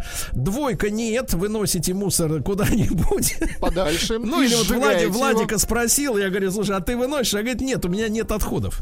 Он все употребляет. Да. Ну и давайте, большой разговор, да, большой разговор э, э, тоже так, плюс 7967 103 55, это WhatsApp, как вы относитесь к этой, в общем-то, идее? Потому что там действительно и крысы, и тараканы, я согласен, они там бегают, в общем-то, и живут, ну, и кормятся. Это, это крысячья Кор... ферма. Да-да-да, ну и давайте, давайте, товарищи, и, соответственно, ваши мысли, э, ваши скакуны, 728-7170. Давайте Роберта послушаем. Роберта. Роберт, доброе утро. Роберт. Роберт а, был? Нет, нет Роберта, извините. А, Роберт был. Да, да, а Вячеслав ушел. есть у нас? А Вячеслав? А Вячеслав? А Вячеслав? Есть, наверное. Есть, да. Ну, что ж. Есть, точно. Слав, доброе утро. Господа. Да, доброе утро. Я категорически, я категорически поддерживаю то, что действительно вот абсолютно правильно, что именно надо заварить. И вот как, как юмореска, у меня с мусорпроводом свои взаимоотношения, да, с мусорпроводом э, нашего подъезда. Да. Потому что Сложно. я, конечно, оказался в шоке. Вот я вам говорю, да, что я давно уже э, на полэтажа, наверх полэтажа вниз выкрасил белой краской сам мусоропровод и поменял вот это то, что вы э, красочно описывали, приемник вот этот на белый, красивый. И он там единственный у меня, а у всех идиотов он серый, страшный, вот такой, видите, да, там весь э, в этих остатках пищи. Но самое главное, что когда была самоизоляция и нам не разрешали вообще никуда ходить, да, то я вам говорил, что я бегал э, по подъезду, по лестнице, а лестница как раз у нас вдоль мусоропровода идет. И я мало то, что я офигел, у нас дом это бывшие работники милиции, да, и где-то, как всегда бывает, да, половина подъезда раскуплена коммерсантами типа меня, которые там сделали себе и красивые лестничные площадочки, и там мусоропроводы поменяли, а все остальные, вот, знаете, старые такие вот ребята определенной направленности со своими женами. Но больше я не от этого офигел. Я офигел от того, что выходили некоторых этажей люди, они не то что пакеты, они из ведра вот в этот а, мусороприемник. Как помои. А, с, с, да, да, как помои сбрасывали, потом закидывали, так что все не влезало. Потом это все капало, разливалось. О, боже. Они, да, они закидывали опять. Они и получали я- удовольствие, видимо. они получали удовольствие, а я думал, что... А как раз в это время было, если вы помните, в конце прошлого года очень такой был высокий ажиотаж, и вот хорошая была такая волна, что, ребята, давайте начинаем раздельный мусор, потому что действительно Россия погибает от количества, особенно Москва, Москва не может найти, там, Архангельск отказывается принимать наши отходы, ШЭС тоже там, Восток. Причем много было было Слава, Слава, связь, да. связь, да. Слава, Слава, вопрос такой, вопрос. Это вы же говорите о городской квартире, которая Ну с да, евроремонтом конечно. 2000-х Ну, конечно. годов, правильно? Конечно, конечно. Вот. Так а, у вас есть примеры того, что кто-то-то выносит, вы выносите на улицу или тоже запихиваете туда? Нет, я, Лично. я вообще не пользуюсь мусоропроводом никогда.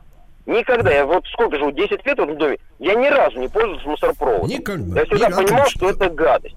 Гадость, да. Хорошо, Слава, все, спасибо. Ребят, обязательно проголосуйте. Тема горячая, она касается всех. А, единичка на номер плюс семь девять шесть семь сто три пять пять три три. Вы реально пользуетесь мусоропроводом в вашем доме. То есть, может, из ведра или пакет заталкиваете туда палкой, да, или еще как-то. Ну, в общем, это как бы находите варианты. Двойка нет. э, С мусором по-другому поступайте. Выносите, например, в мешке до бачка, да, который стоит на улице в специальном месте. Давайте Володю из Барнаула послушаем. Ему 46. Владимир, добрый, добрый день, доброе утро. Доброе утро, доброе утро. Да, да, Володь, ну, ну, что могу, да, да, да, как у да, вас? что могу сказать, что у нас э, в доме а, управляющая компания уже как бы подсуетилась, это было еще, наверное, весной, и все э, вот эти крышки мусоропровода на шуруповерт закрутила. О, И тем самым ограничила нам доступ. Поначалу, конечно, меня это немножко... м, ну, Бесило. скажем так, не, Подбешивало. Да, это было неудобно, да. Слегка. Да, но со временем я понял, что в принципе ничего страшного. Идешь на работу, захватываешь с собой мимо бака, прошел, ну, лишних 15 метров. Лишних 15 метров прошел, выкинул и все. Единственное, я не вижу разницы, что там бак стоял, что здесь бак. То есть нету никакого раздельного мусора. погодите, погодите, а скажите, а крысы, крысы стали меньше бегать, крысы? Я могу сказать, крыс у нас никогда не было, потому что как бы центр города, и там за этим и бдят. Но вот, кстати, запах, да, запах ушел. Запах ушел, прекрасно, Хорошо, хорошо, хорошо. Володя, да. Ну, что касается раздельного сбора, это уже, конечно, вопрос к местным властям, да, потому что если это увязать одно с другим, то бесполезно заваривать, если у вас нет м, еще и правильного сбора, так сказать, в серые и синие баки. Ну, по крайней мере, в Москве так есть. А, давайте Алексея послушаем. Леш, доброе утро. Доброе утро, мужчина, доброе утро. Да, ну, пожалуйста, как у вас в доме? Вот смотрите, я пищевые отходы, конечно же, выбрасываю в мусоропровод, пока он есть. Тут как бы бесспорно, ну, смысл. Если вот он есть, но это пищевые, но я ра- ра- разделяю. Так. Я что хочу сказать. Выхожу вот сейчас из квартиры 10 минут назад, и вот эта вот моя соседка, тварь, она Мгм. выставила Так, так, пакет, так. Мгм. выставила пакет около двери моей, ну и своей, Так. соответственно, в, нас, в нашем лифтовом холле, хотя до мусоропровода 10 метров. Просто от А что это вот опишите нам, пожалуйста, что это за человек, вот как сколько лет ему? Это одинокая женщина лет 55. Как, как вечно недовольная. Мгм. такая карга такая. Карга. Вот она вот такая и ведет себя так же. Это ужасно. Но это я уже сколько раз замечаний делал, там пол- полгода назад, наверное, такая история прекратилась. Сейчас Так. опять началось. То Ну, есть а что драться, делать, пытались драться с ней, нет? Это женщин не бьют. Шутка. Вот, э, может быть, в домовом чате как-то обличить. э, Обычно вот люди борются А, таким Фотографию на стеночку, вот, типа. Да. Они, Или, они например, позорят землю. Водо, водоэмульсионной краской, которая не оставляет следов после смытия, можно написать «Убери за собой тварь», например, на стене. Вот тварь, вот вот надо, да. Хорошо, хорошо, так хорошо. Брат, только водоэмульсионочка, никакого сурика. Вот все, так сказать, никакого масла. Давайте Никиту послушаем. Никита, доброе утро. Никита. Доброе утро. Доброе Так, утро. Никитушка, пожалуйста, какой район? Э, Пользуетесь ли мусором, мусоропроводом? А, город Красногорск, Изумрудные Так. холмы. Так. Вот, у нас э, мусоропровод за- заварен с самого э, Рождения. постройки дома, то есть никогда он не открывался, он чистенький. Вот, а все выбрасывают на улицу, соответственно, в баки возят, раздельно, есть отдельные у нас сетки стоят для пластика, для стекла. Вас Вот. вы Но- переехали, вы переехали в этот район из дома, где был мусоропровод раньше? Да, да, из Москвы приехали. Сколько надо было перестраиваться вот к новой системе? Тяжело вам было первое время? Сразу, прям без проблем. А, без проблем, Мы хорошо. очень рад, очень рады, что они, что они заварены, но при этом мы за них платим. Так, Да, сколько их- примерно, сколько? Сколько платим? Да, А, порядок. 5 рублей с квадратный метр. 5 рублей, а квартира-то у вас, наверное, метров 100, да, итого 500. Ну, 69. 5 уж 300, 330 Ай-яй-яй-яй. каждому. Ребята, 300 рублей за что? Это Да, серьезные деньги. 300 грабят, грабят. грабят, да. Мужчина, я понял, я целиком на вашей стороне. Убрать, убрать, понимаешь? Убрать кого? Эту статью расходов. А, статью убрать убрать. кого, никого. Кого надо, уберем. Значит, ребят, предложено заварить к чертовой бабушке все мусоропроводы. Единичка на наш портал. А Вы пользуетесь до- домовым мусоропроводом, двойка нет. Пожалуйста.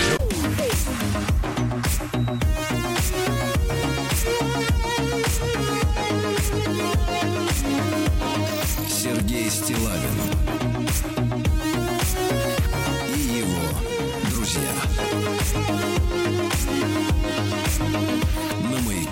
Итак, товарищи, есть тема заварить э, мусоропроводы, вот, ну и заодно крыс, тараканов отвадить из домов, да. Вот, э, во-вторых, как-то стимулировать переход к раздельному сбору мусора, ну или в, лю- в любом случае есть такое предложение. Мы проводим опрос, чем больше людей примут в нем, тем он более будет э, репрезентативным, то есть объективным. На единичку отправляйте, пожалуйста, на наш WhatsApp портал плюс 7967 103 5533. Вы пользуетесь регулярно своим дома- домовым мусоропроводом, да, вот запихиваете туда в трубу э, пакеты эти свои, они рвутся, вот течет оттуда, они все равно, вы все равно их туда толкаете. Двойка нет, перешли на вынос мусора в бачки, которые стоят во дворе. Давайте звонки, конечно же, ваши, ребята, прежде всего. Э, Мишу послушаем. Михаил, доброе утро. Здравствуйте, ребята. Да, пожалуйста. Слушайте, ну что, если заварить все мусоропроводы, то вот я поддержу предыдущего товарища про тварь, который рассказывал, а, что будут оставлять на лестницах. Да вы что? Так вот, ты понимаешь, она же оставляет даже при открытом мусоропроводе. Он там у Даже них при открытом.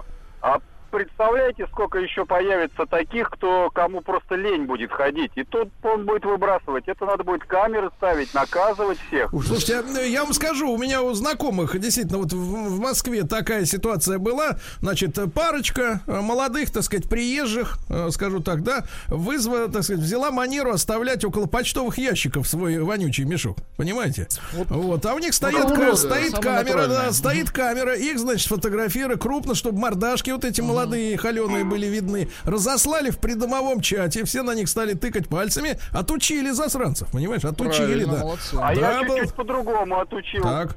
Я выходил и постоянно валялся пакет. Ну, н- видимо, брезговали открывать, выкидывать там. Я напечатал жирным шрифтом черным. Пеняйте Так. себя, если поймаю того, кто оставляет, заставлю сожрать. Громко негодовал все время. Прекратилось. Да, Миш, спасибо, да. спасибо, да, спасибо. Давайте Алексея послушаем. Алексей, доброе утро. Доброе утро, доброе Так, утро. друг А мой, как у нас вас заварено или там закручено? А, как, как- как сказать, было заварено, дом новостроечка переехала, а потом, соответственно, взял болгарочку, разварил, чтобы люди работали и делали то, что обязаны делать. Вопрос в другом, как говорил профессор Преображенский, разруха она не в сортирах, она в головах. А вы не думали, не ставили в таком ракурсе, что те, кто лыжами заталкивают вот мусоропровод, они с ним, с этим мусором ездят в лифте, там это течет, капает, и потом вы же в результате ездите вверх-вниз в мусоропроводе. С заваренной трубой, которая Смотри, какой, мусора. какой поэт, да? Поэту, поэт, Хорошо, поэтому понятно. да, вот ну, понятно, мысль Леша, понятно. Понятно. Смотрю, бойкий ты, бойкий. Болгарочку он взял, ты понимаешь, а? Видишь, еще провод, наверное, тянул из квартиры. Болгарочка не на аккумуляторе, небось, работает. А, Родиона давайте послушаем. Родион, доброе утро. Родион. Доброе утро. Меня, Родион, в, в каких, в каких, в каких краях вы живете, чтобы так географию представить? А, Ну, сейчас я живу в Коренево, это Люберецкий округ. А Так. жил я раньше в доме, сейчас нет, у меня есть мусоропровода, и мы, в принципе, не страдаем от этого. Но раньше я жил в Астрахани, у нас был мусоропровод, и была вот такая вот у меня занимательная история. Я жил на втором этаже, климат в Астрахани летом, вы представляете, какой? Плюс И 50. все время забивался э, мусор. Мусоропровод все время забивался. и У меня была очень длинная палка, специально стояла. Я самостоятельно его все время пробивал, потому что, ну, представляете, забивается, плюс 40, жара, вонь. И вот один раз я пробиваю в очередной раз этот мусоропровод. Мусор по, этому, по этой трубе постепенно сдвигается вниз. И что вы думаете?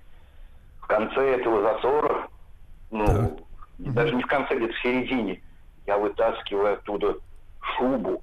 Шуба, боже, вот это вот туда редкая Погодите, удача. погодите, шуба, шуба чебурашки или дорогая? Да, вы знаете, там все в таком Сложно было было виде, сказать. ну, меховое изделие, короче говоря, ну, большое меховое изделие. Прекрасно, прекрасно, прекрасно. Спасибо, спасибо. Я понял, я понял. Шуба, да, Царь, радио, находка, спасибо. да. Так, а, Антонина Ивановна у нас, да, на связи? Э, Да. Возможно. Доброе утро. Доброе утро. Доброе утро, Сережа. Прошу. Рустам Ивановичу отдельный привет. Мы с ним земляки из Таджикистана. Я там прожила 30 лет. Господи, я уж думал, он ваш земляк с Кедрова засоряет мусоропровод. Нет, Сережа, нет. Я совершенно слепой человек. Да. Живу одна. Да. Пользуюсь мусоропроводом в подъезде без проблем, никого не нагружая с собой. Не абсолютно. Сколько инвалидов, которые не Да. смогут выходить на улицу и выносить этот мусор. Что им делать? Дети, Да. которые к нам приедут раз в неделю, и этот мусор будет у меня в квартире? Да. Вот отличный, отличный звонок, Антонина Ивановна. Значит, э, этих людей тоже, естественно, вот вы слышите, нас наверняка слышат люди, которые принимают решения. Мы все-таки федеральная радиостанция, не какая-нибудь шалтай-ка болтай, да? Вот. А действительно, об этих людях надо подумать. Возможно, возможно, так сказать, те платежи, которые все вносят жильцы, надо как-то вот на эти деньги, может быть, э, вместо мусора организовать вынос э, у тех, кто, например, а кто, например, болеет, да, вот человек заболел, не может выйти из дома, температура 39, правильно? Ну, то есть как-то как как-то организованно действительно работу с теми, кто не может выполнить новые условия, правильно? Согласен. Мне кажется, что самое главное это относиться друг к другу по-человечески и принимать во внимание естественные проблемы, не подонков, которые просто э, выкидывают мусор за пределы своей квартиры и дальше ничего не хотят знать, да, а вот тех людей, действительно, которые не могут по состоянию здоровья в этот момент э, участвовать вот в этом замечательном чистом мероприятии. Давайте э, Сережу послушаем, да? Да. Сер- Сергей, доброе утро. Вы в каких краях? Как там у вас с мусоропроводом дела? А, Доброе утро. Э, Загородно, за городом города Омска минус 20 у нас на Неплохо. градуснике. Неплохо, да. И в печечку шуруем уголек, и весь мусор тудой. Ага, Понимаете? сжигаете. Да. Очень хорошо. И Вообще пластик, погодите, погодите, а пластик вы тоже туда? Даже алюминиевые банки. Да вы что? Вы, я так понимаю, звонок от истопника. Э, Там вот. можно и человека сжечь. Да, ребят, ну огромное количество звонков. Давайте суммировать э, теперь наши, во-первых, результаты, Владик. А, пожалуйста. Результаты а, 43% работает мусоропровод, а в 57 50? нет. Нет, да. не работает. Значит, давайте суммировать, ребятушки. А, в принципе, в целом, по нашей, так сказать, делегации, я чувствую понимание со стороны общественности, правильно? Есть, конечно, отдельные, отъявленные товарищи. Значит, предложение два. Не забыть а, в ходе этой, этого прекрасного мероприятия по завариванию тех, кто физически не может вынести, Ну, конечно. организовать работу с ними, да, каким-то образом приличным. И второе, а вот освободившиеся мусоропроводы, мне кажется, можно использовать как трубу эвакуации. А, и пневмопочта еще не забывайте. Да, да, да, и вверх, и вниз.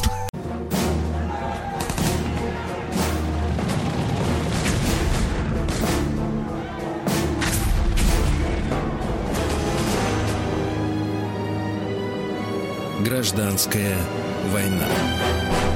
Друзья мои, для производства этой заставки мы нашего Владика, звукорежиссера, специально вывозили на полигон, чтобы он послушал, да. Послушал звуки реального боя. Да. Я рад приветствовать в нашем эфире, естественно, Василия Жановича Цветкова, профессора Московского педагогического государственного университета, доктора исторических наук. Василий Жанович, доброе утро. Здравствуйте. Здравствуйте, да. Прекрасно, прекрасно. Мы продолжаем наш цикл «Гражданская война». Друзья мои, мы говорим об истории нашей с вами Родины. Я еще раз напомню, мы ее не делим на до и после и во время. Вот сегодня мы говорим о, э, с Василием Жановичем о триумфальном шествии советской власти. Ну, по крайней мере, в учебниках истории так нам рассказывали, да, Василий Жанович? Да, или еще была такая распространенная фраза «Октябрь шагает по стране». Вот я ее очень хорошо помню, и как раз каждую э, годовщину э, революции, в каждый седьмой год, который заканчивался на семь, вот э, говорили об этом и снимали фильмы, показывали там различные интервью, пока еще были живы участники тех событий. То есть очень отмечалось это очень широко и причем повсеместно. Василий Жанович, Василий да. Жанович, не могу не задать такой вопрос. Вот смотрите, события революции 1905-1907 да, годов, они же показали, в принципе, как, по какому сценарию все будет развиваться. И вот эта капитуляция местных органов власти перед э, тогда и лишь еще восставшими, да, революционерами, э, которые вовсе не победили, да, но тем не менее там целые регионы сдавали, э, так сказать, сдавались руки вверх к, так сказать, к товарищам, которые приезжали на грузовиках к ним и говорили, теперь мы здесь власть. Я так понимаю, что события 905-907, в принципе, никого ничему не научили, и по большому счету в стране, э, так сказать, э, кроме э, стержневой, условно говоря, царской власти, да, вот этой вертикали, э, принципе, местного какого-то действенного самоуправления создано-то не было. То есть э, все сразу капитулировали дружно. Нет, все-таки примитивно к 17 году я бы э, отметил достаточно активное сопротивление. Все зависело от региональной специфики. Но вот на первое место по сопротивляющимся районам э, можно было бы, конечно, поставить, э, я так думаю, у нас казачьи области, да, вот о казачестве. Но это вообще отдельная совершенно тема, потому что казачьи войска э, это, собственно, база потом белого движения. А затем э, довольно много городов. Ленин отмечал, что вот там советская власть устанавливается либо вооруженным путем, либо достаточно долго, и, э, то есть затягивается это установление, ну, где-то там, может быть, на месяц, вот, по сравнению с Питером и Москвой. Это города, где недостаточно большая э, часть пролетариата потому что пролетариат, вот э, такой вот большевизированный пролетариат, условно говоря, он становится базой, основой для э, того, чтобы в этом регионе, в этом районе, в этом городе э, советская власть установилась быстрее или э, наоборот медленнее, если он там есть или его там нет да, вот. И плюс к, к тому еще национальные районы с национальной своей спецификой, потому что, допустим, если мы говорим о Финляндии, это отдельная вообще тема, э, там просто сразу уже заявление о выходе из состава России, там, о независимости. Если мы говорим о Закавказье, там, кроме Баку, э, собственно, нигде ничего такого вот активно советского не произошло. Там Закавказский комиссариат Временного правительства сразу взял э, уже инициативу в свои руки. А, вот, а наоборот, если мы возьмем такие пролетарские, вот сугубо пролетарские районы, как, опять же, ну, помимо Москвы и Питера, а, это Урал, это у нас юг России, а, это у нас, а, естественно, а, в части, вот если мы берем тоже пролетарских районов, это у нас такие города, как Юзовка, Екатеринослав, а, Харьков а, на Украине, соответственно, да, вот, потом линия Транссиба, ну, на линии Транссиба вообще очень интересная ситуация, тоже там будет сказать потом, к примеру, Иркутск, а вот Иркутск вообще-то, ну, такой город вроде бы довольно Э, не, не сказать, что уж очень консервативный, да, а там ведь, как известно, восстание было против Колчака, Колчак э, потом был расстрелян. Но вот в 17 году здесь как раз э, в Иркутске контрреволюция, как говорится, взяла реванш а, за вот предыдущие, может быть, или последующие какие-то революционные события. И в декабре в Иркутске, ну, практически победила контрреволюция. Если бы не поддержка других сибирских городов, где была советская власть, то, вообще-то, дело было бы не очень таким, да, а, положительным. Василий Жанович, ну вот мы же с вами понимаем, что в стране, конечно, уже были отменены там ноябрьскими декретами сословия, да, были ликвидированы вот это вот ранжирование общества, но тем не менее в этом обществе оказались лишние люди. То есть те, которые как бы были объявлены бывшими. Э, мы понимаем, что во время революции 905-907 года, если мне не изменяет память, порядка, ну, чуть ли не половины, например, помещичьих э, усадеб, да, было сожжено, разграблено и так далее. Вот какие процессы стали происходить в имущественном плане э, после того, как до самых даже глубинки, до самой глубинки дошли сведения о том, что власть э, прежняя закончилась, можно, как говорится, экспроприировать экспроприаторов уже, уже на официальной основе. Перераспределение собственности, естественно, потому что базовая э, такая вот как бы четкая совершенно позиция а, которая была заявлена уже на втором Всероссийском съезде Советов. А, базовая позиция советской власти, базовая позиция большевистской партии, четкая совершенно. Частная собственность на средства производства должна быть ликвидирована. Ее можно там какое-то время э, там терпеть, ее можно какое-то время пытаться использовать, может быть, даже в государственных интересах, но она обречена. То есть э, любой, любая частная собственность это базовая э, позиция для капитала, для капитализма. А если речь идет о социалистической революции, о социалистическом э, государстве, государстве рабочих и крестьян, э, да, то тогда не место частной собственности. То есть это несовместимые совершенно понятия. Вот. А уже как это будет пониматься, условно говоря, да, вот вы очень хорошо заметили вот этот тезис, да, об экспроприации экспроприаторов. Ну или было еще бы такое более простое э, понимание, грабь награбленное, да, вот. А, это уже все тоже зависело во многом от местной специфики. А, потому что даже в отношении помещиков, а, там ведь не надо представлять ситуацию так, что Ленин был категорическим сторонником, ну, как в анекдотах там иногда, прошу прощения, так достаточно э, глупых анекдотах, да, э, говорят о Ленине, что вот он там, значит, всех-всех там батенька к ногтю там и так далее, там и как-то их в землю закопать. Нет, э, совершенно не обязательно обязательно. То есть смысл был в том, что помещик, например, остается в той же самой деревне жить, но на правах уже теперь не владельца земли, а на правах какого-нибудь, по сути, того же крестьянина, которому просто разрешают жить в этой деревне, он там должен заниматься хлебопашеством. Так, кстати, и было. Были такие примеры, были такие случаи, то есть э, и довольно часто это происходило вот такие вот э, ста, помещики, ставшие крестьянами, условно говоря. Угу. Как Лев Николаевич Толстой, да, в свое время там э, пахал землю. Ну, вот Он заранее вроде... это сделал уже. Да, Василий Жанович, а я имею в виду, я имею в виду, смотрите, вот в революции 1905-1907 все-таки сохранялась центральная власть, да, и вот эти революционные выступления были, ну, скорее всего, э, можно их э, по, по сегодняшним меркам отнести к вооруженному восстанию, вооруженным протестам, да, да вооруженным да, беспорядкам, чем к революции, да. потому что революция это что-то победившее восстание, правильно? Ну вот, и тогда, соответственно, э, крестьяне восставшие, которые не чувствовали себя победителями в той революции, они, соответственно, расправлялись с имуществом помещиков самым варварским способом. Теперь, ну, сжигали, разграбляли и так далее.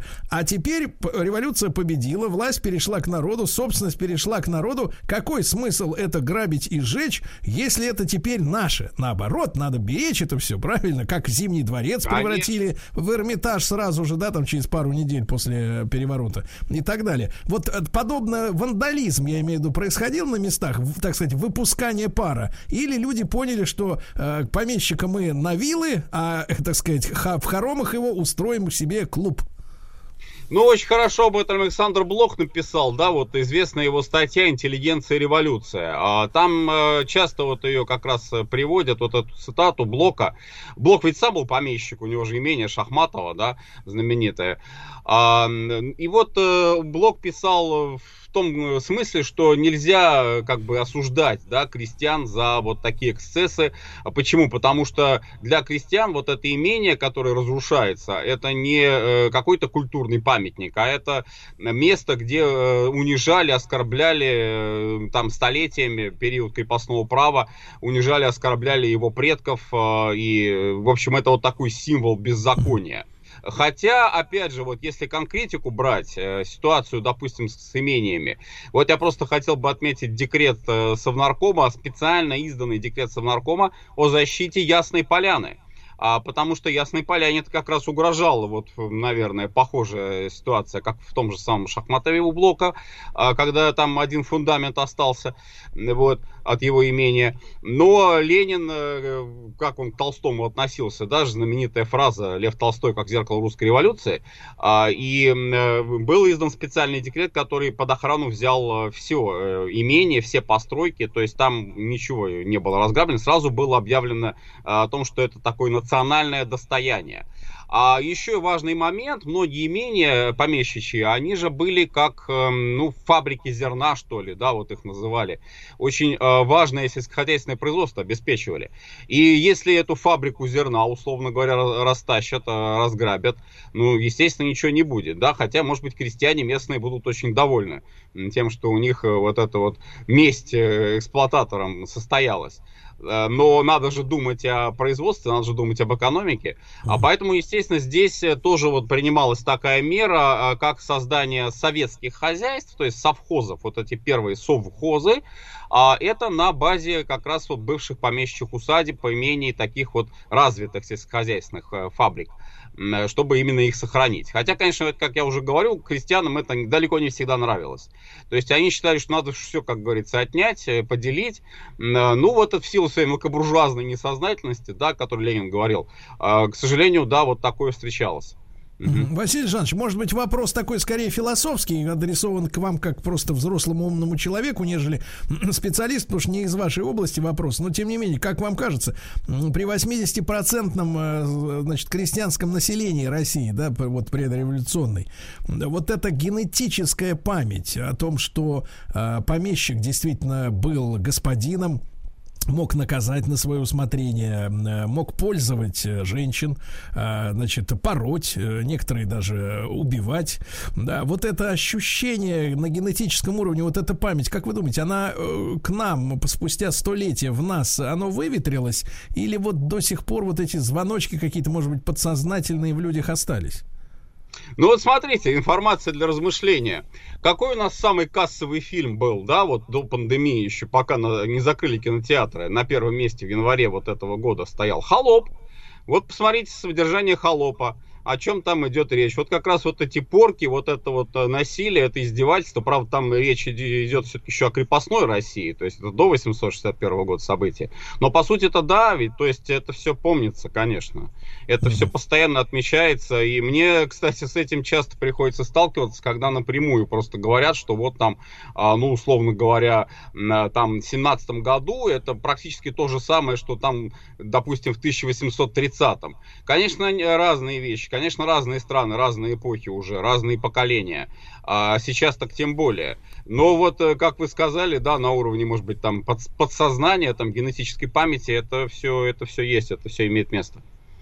Да. Василий, Василий Жанович, ну вот а, э, мы помним, что э, чуть не сказал Леонид Ильич, Владимир Ильич уехал, значит, в трехдневный отпуск на Новый год, да, вот как бы, так сказать, скатался, отдохнул культурно, так сказать, да, Финляндию, я так насколько понимаю, да?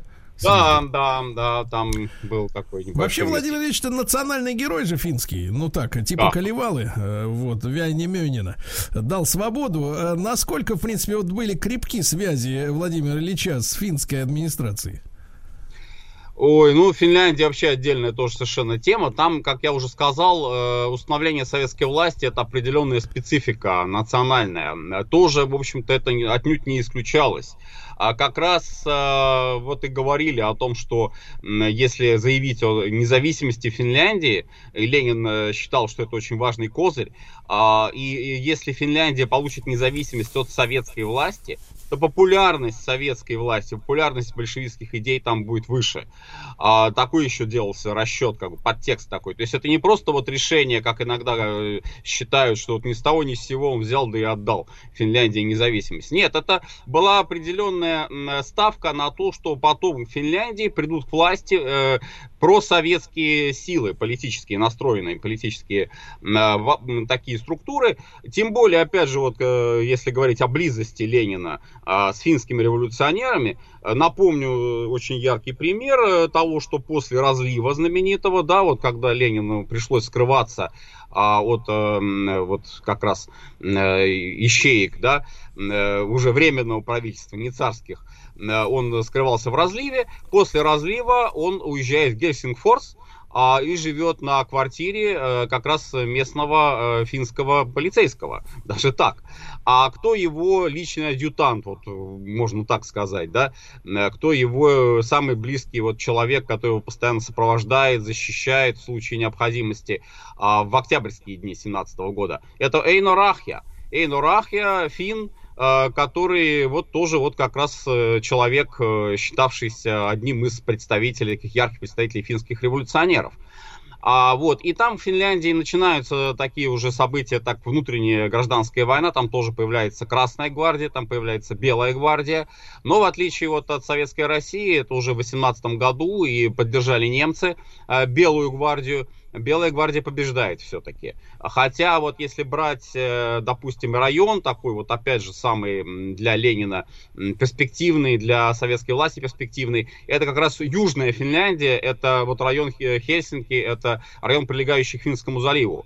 А чем дальше, тем глубже, чем выше к северу, тем, э, тем хуже, тем консервативнее, тем э, там больше вот этих всяких страшных местных финских белогвардейцев. Василий вот. Жанович, ну, ну я а, вот читал, да. читал, читал материалы, да, вот вы правильно говорите, там белофины так называемые, да, были.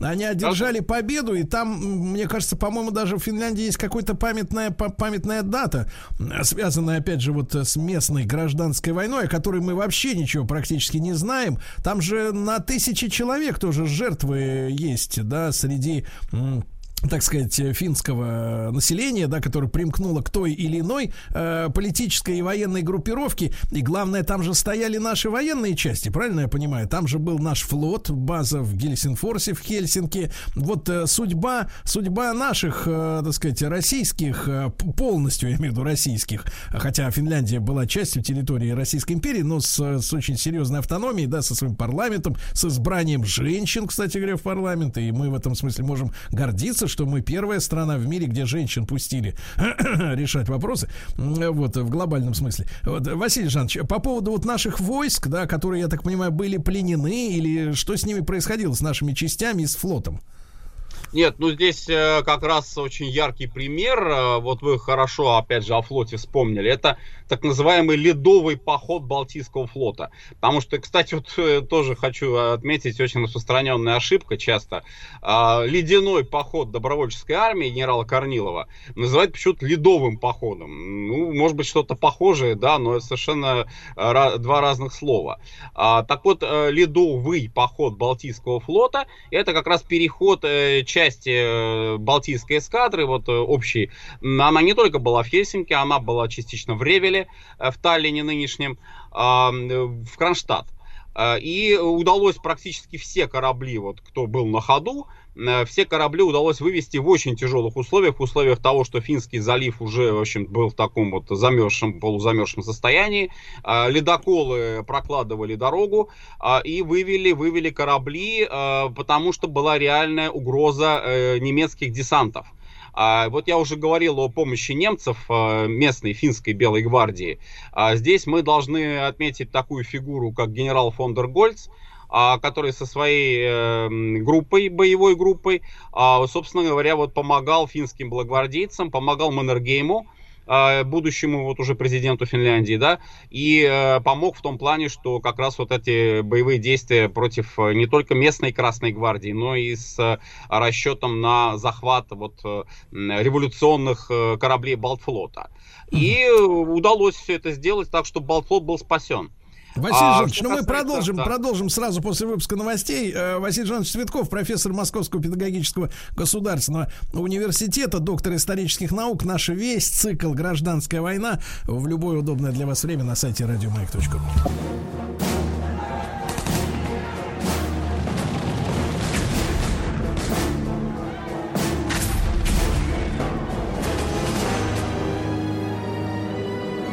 Гражданская война. Друзья мои, э, Василий Жанович Цветков с нами, естественно, сегодня в цикле «Гражданская война», профессор Московского педагогического государственного университета, доктор исторических наук. Василий Жанович, ну вот договорить хочется о ледовом, прежде всего, э, походе, да, русского флота, Балтийского флота. Ведь там есть самое настоящее, самое настоящее в этой во всей истории, мне кажется, одна из ну, самых ярких, несправедливых жертв э, вообще, в принципе, гражданской войны, если можно сказать, да, или первых лет советской власти, это Алексей Михайлович Счастный, да, который, э, соответственно, вел эту, э, вел наши корабли домой, да, из Финляндии, командовал этим ледовым походом, который был э, по предложению Троцкого арестован и приговорен к расстрелу э, с чудовищной формулировкой за то, что он хотел этим походом, э, значит, ну говоря по-русски, набить себе цену и создать себе авторитет.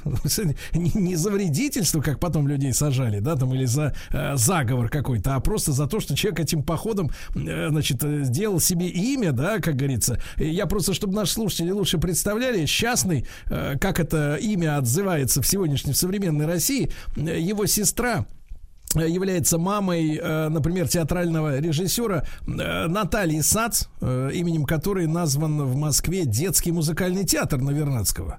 Понимаете, да, все это очень близко, все это очень рядом. Вот, Василий Жанович, как это произошло? Ну, может быть, мы чуть-чуть забегаем вперед, но это же ужасно. Да, конечно, тем более, что здесь мы не видим каких-то сколько-нибудь серьезных э, причин, э, таких вот для подобного рода решения репрессивного. Э, но, наверное, имеет смысл просто вот э, отметить, что здесь э, не столько вообще лично к самому э, частному были претензии со стороны советской власти, а сколько вот это укладывалось в такое, может быть, уже более или менее подозрительное отношение вообще ко всем старым спецам, потому что э, есть вот такая точка зрения, тоже довольно распространенная, что у нас э, военспецы, вот эти старые офицеры, старые инженеры, сразу прямо очень много из них, вот едва ли не большинство, вообще э, приняло, поддержало советскую власть. Нет, э, это был довольно сложный процесс э, и принятия советской власти, поддержки советской власти. Э, мотивы тоже были разные. Вот, и э, да, очень часто действительно военспецы, они э, оказывались связанными с белым подпольем, и, э, естественно, передавали информацию, там, вот, и работая в каких-то штабах Красной Армии, они передавали информацию белым. Таких примеров очень много. А, насколько там можно говорить вот об этой помощи с их стороны, сложный Василий вопрос. ну а в да, воспоминаниях, тут... там, в книжках самого Троцкого что-то об этом, об этой казни, э, которую буквально казнью можно назвать, ничего не, не говорится? Он не, не а сожалел вот... об этом решении? У Троцкого вообще бесполезно, вот, вообще все его воспоминания, э, если вот посмотреть, э, там очень много глобальных рассуждений, то есть рассуждений на тему о том, какие там процессы происходили, и очень мало, к сожалению, наверное, очень мало рассуждений о каких-то конкретных человеческих людях. Может быть, вот это действительно была черта его э, такого стиля руководящего, да, когда э, делая глобальное дело, он, э, по сути, забывал о конкретных людях. То есть для ну, него понятно. эти конкретные люди всего лишь э, как э, ну, средство для достижения каких-то. Ну, то есть люди, для него люди мусор, цитируя другого, так сказать, классика. Хорошо, ну, Василий как... Жанович, а что, а что у нас происходит в нашем любимом Киеве, как сегодня некоторые пытаются переучивать нас разговаривать, да? Вот, вроде как даже американцев переучили писать вот так вот, через «ы».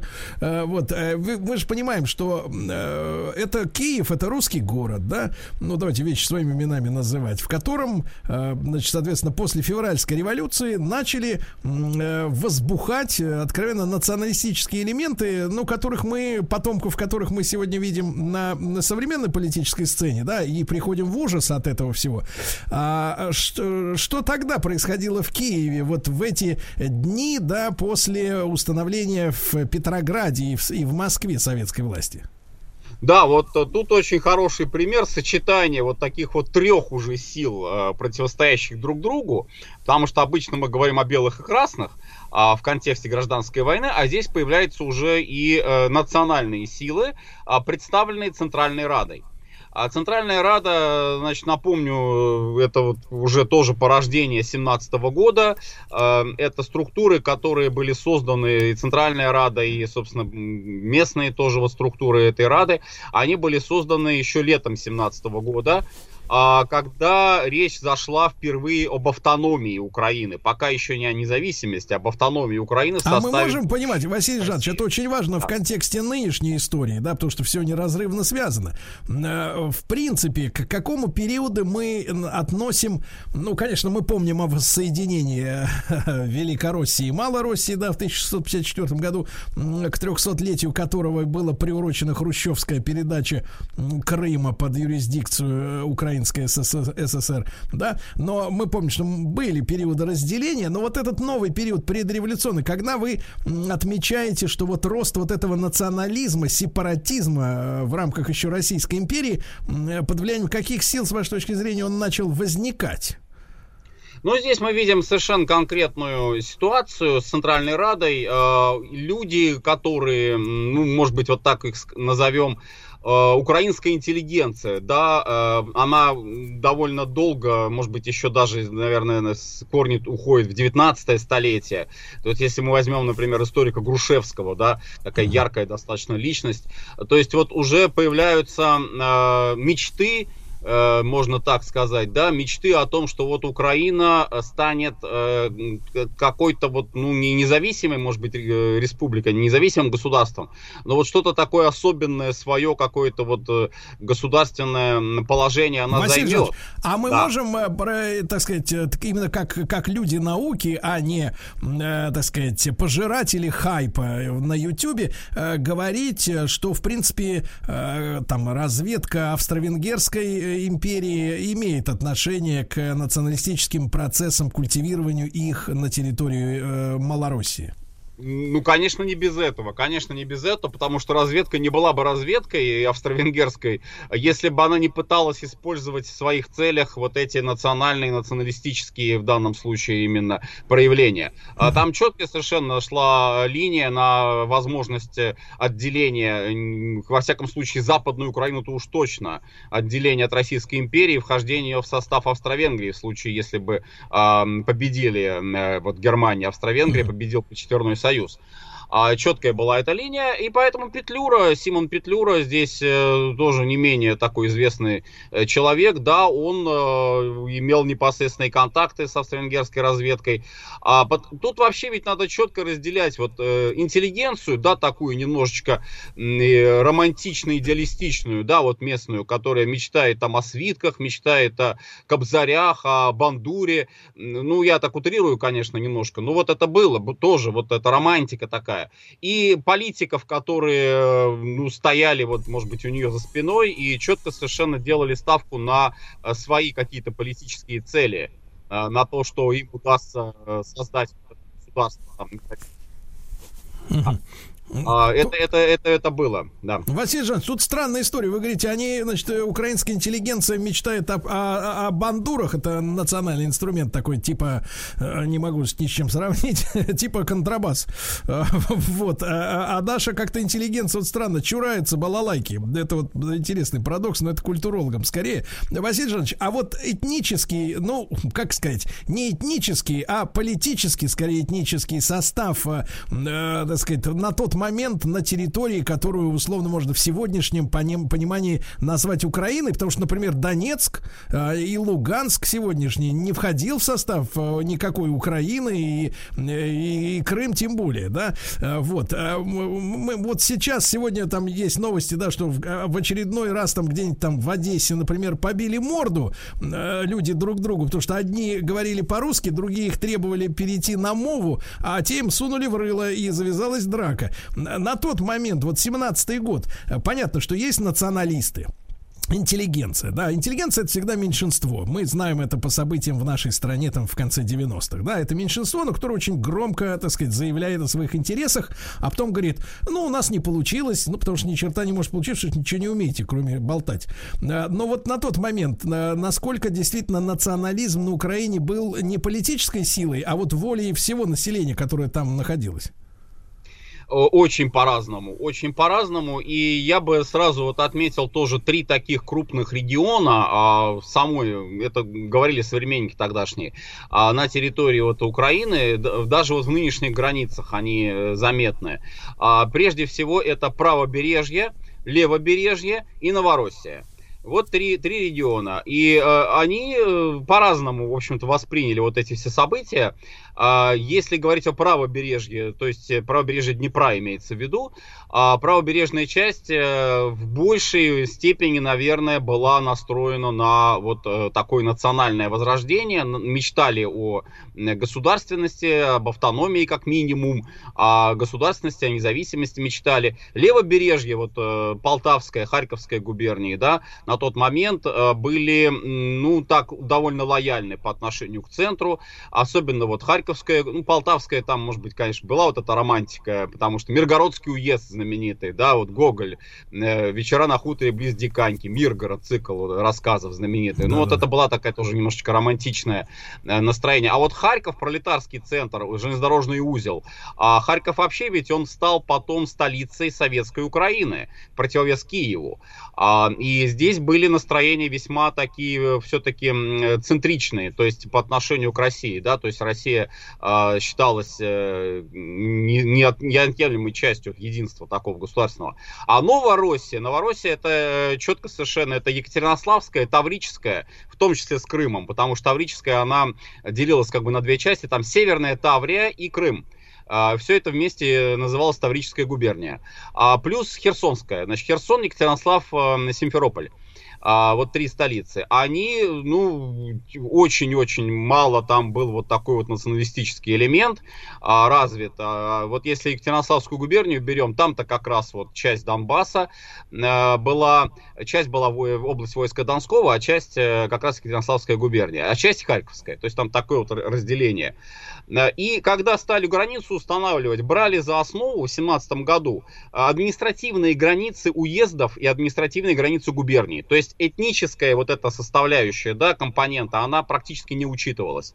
Там просто вот Черниговская губерния, допустим, берется, да, Харьковская губерния, вот как вот есть там уезд проходит, вот так вот и говорят, что это Украина вот будет, да, должна... По-живому, по-живому чертили карандашом.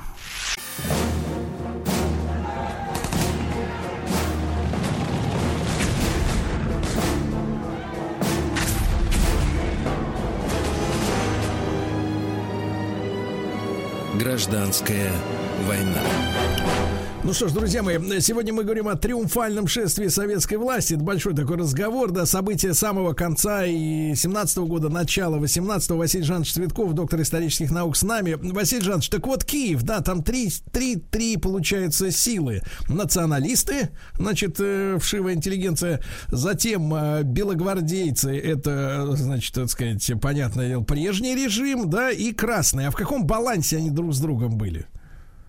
А, но сразу вот тут, тут все-таки поправлю, там не интеллигенция как раз среди националистов уже играла ключевую роль, а в том числе вот где-то порядка 10 дивизий, 10 дивизий а, близлежащего к Киеву в полосе, в общем-то, которой Киев находился, Юго-Западного фронта, которые были так называемые украинизированные дивизии, то есть э, части, которые в 17 году заявили о своей принадлежности к уже новой вот формирующейся украинской армии. И это делалось, кстати, не без, не без участия Ставки Духонина, о которой вот шла речь в прошлый раз, потому что, опять же, напомню вот нашим слушателям, а, э, был расчет на то, что вот эти части по национальному признаку, они будут лучше сражаться на фронте против немцев естественно, а, как, э, чем, чем части смешанного состава национального. Ну вот их сделали, да, вот их украинизировали, и вот они, в общем-то, это база Центральной Рады. А, то есть это те части, которые потом составят уже основу армии, э, петлюры армии Украинской Народной Республики. А что касается красных, здесь, конечно, база это э, завод Арсенал. Но это просто вот центр такой революционный в Киеве, э, и памятники там стояли, всегда отмечали это э, такая цитадель э, пролетариата, завод Арсенал, и э, части Красной Гвардии, которые вот тоже, ну как везде, формируются на заводах, на фабриках, а, и из э, близлежащих вот э, городов э, Киевского уезда, э, столичного уезда. Но надо сразу тоже отметить, что вот Красной Гвардии в Киеве, по сути, не на что было опереться, вот не, неоткуда было получить поддержку, как, например, вот Красная Гвардия Москвы а, которая очень большую поддержку получила и от э, смежных губерний. А здесь, по сути, только вот киевляне, э, киевские красногвардейцы, они вот на собственные свои силы должны были рассчитывать.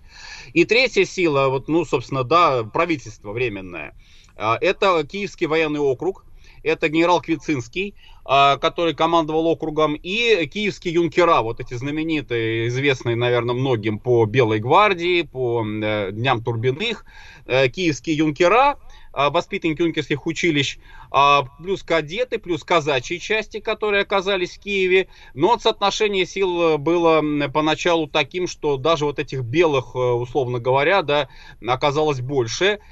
И они достаточно успешно действовали. Ну вот в течение примерно 3-4 дней, вот если считать от 25 октября, а, то есть э, здесь все-таки вот удавалось им держать Киев под контролем. И даже, опять же, вот возникала идея такая, что не в Москву, а в Киев должно временное правительство переехать. А, вот, но а, тут Квицинскому пришлось держать э, оборону на два фронта. Во-первых, против Красной Гвардии, а во-вторых, и против Центральной Рады тоже. Потому что Центральная Рада и вот эти украинизированные войска, они тоже заявили о том, что они временное правительство не будут поддерживать. Ну и вот в этих условиях э, Квицинский терпит поражение, то есть сторонники временного правительства терпят поражение. А формально поначалу побеждает вроде бы Красная Гвардия, но тут же Центральная Рада, вот как и стоит, наверное, это ожидать, занимает почтам, телеграф, телефон, занимает центр города, выходит на Крещатик, и все, Киев становится под контролем Центральной Рады. А только в январе 2018 года уже восстание против Центральной Рады а, организуют а, отряды вот Красной Гвардии, большевики, и Киев становится советским. А, причем а, идет вот эта поддержка уже со стороны Харькова. То есть вот э, как бы, условно говоря, с востока на запад двигается вот эта вот э, советская власть на Украине. А, ну, а Центральная Рада, она не теряет, как говорится, надежды на возвращение. А, и после вот поражения в январе 2018 года Центральная Рада переезжает в Житомир. Житомир становится вот таким вот э, центром уже петлюровцев, условно говоря. Вот, ну, это правобережная Украина, да. Это вот такой район. Василий а, Жанович, а в Одессе да. что происходит в это время? А вот в Одессе очень интересная вообще ситуация. Ведь смотрите, вот я тут тоже хочу обозначить сразу а, такую вот деталь. А, мы в прошлый раз говорили о триумфальном шествии именно советской власти. Но, по сути, всегда вот а, базовая как бы такая э, структура, которая берет власть фактически и формально и фактически, это Ревком, революционный комитет, военно-революционный комитет. И в Москве, в Питере э, ВРК, военно-революционные комитеты, они создавались при советах. И в большинстве городов тоже так же было. То есть э, ревкомы при советах, это орган советов. Причем даже не всего совета, а вот его наиболее активной большевистской части. Э, практически 97% ревкома, вот если брать статистику по России, да, по, в том числе и по Украине, кстати, тоже, а там были большевики. То есть представители ревкомов это большевики. А в Одессе мы видим ситуацию сложную, потому что там исполком местного совета это меньшевики и эсеры как раз. И вот там, и не только в Одессе, в других городах, где были э, все-таки сильны очень вот эти меньшевистско-эсеровские фракции, а там ревкомам не удавалось э, сразу взять власть в свои руки. Э, и встал вопрос, а как же тогда вот быть-то в этой ситуации? Вот что делать? Либо э, за временное правительство должен совет выступать, черные советы, вот их так называли, где преобладали меньшевики и эсеры, либо все-таки он должен стать красным советом, и, соответственно, тогда вот эти ревкомы, они имеют э, легитимность и Василий Жанович, а мы тогда с вами в следующий раз продолжим. Черные советы это очень интересная тема. Да, Василий Жанович Цветков, профессор Московского педагогического государственного университета. Весь наш цикл «Гражданская война» в iTunes, в подкастах на сайте радиомаяк.ру.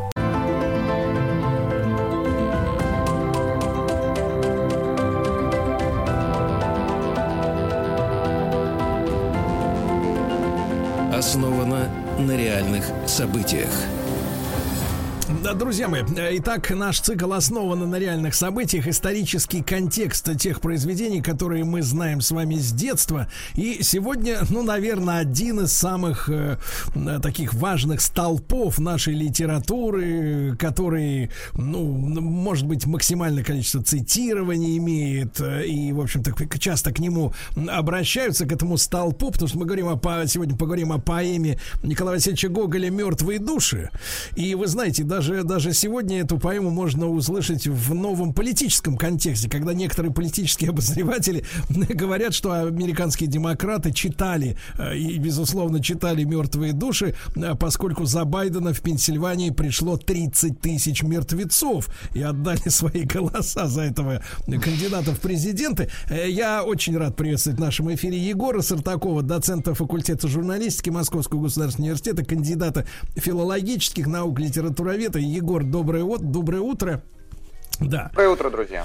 Да, и, конечно, конечно, много сразу о чем хочется поговорить. Но вот, э, Егор, может быть, э, вот какой вопрос вам задам. А, некоторые, некоторые и критики, и писатели, то есть писатели-авторы, которые и сами сделали немало, да, для нашей э, литературы, вот, говорят о том, что, ну вот, например, Владимир Набоков говорил, что Гоголь не мог писать поэму о русской жизни, и зеркало он не мог создать, потому что жизни он этой не знал.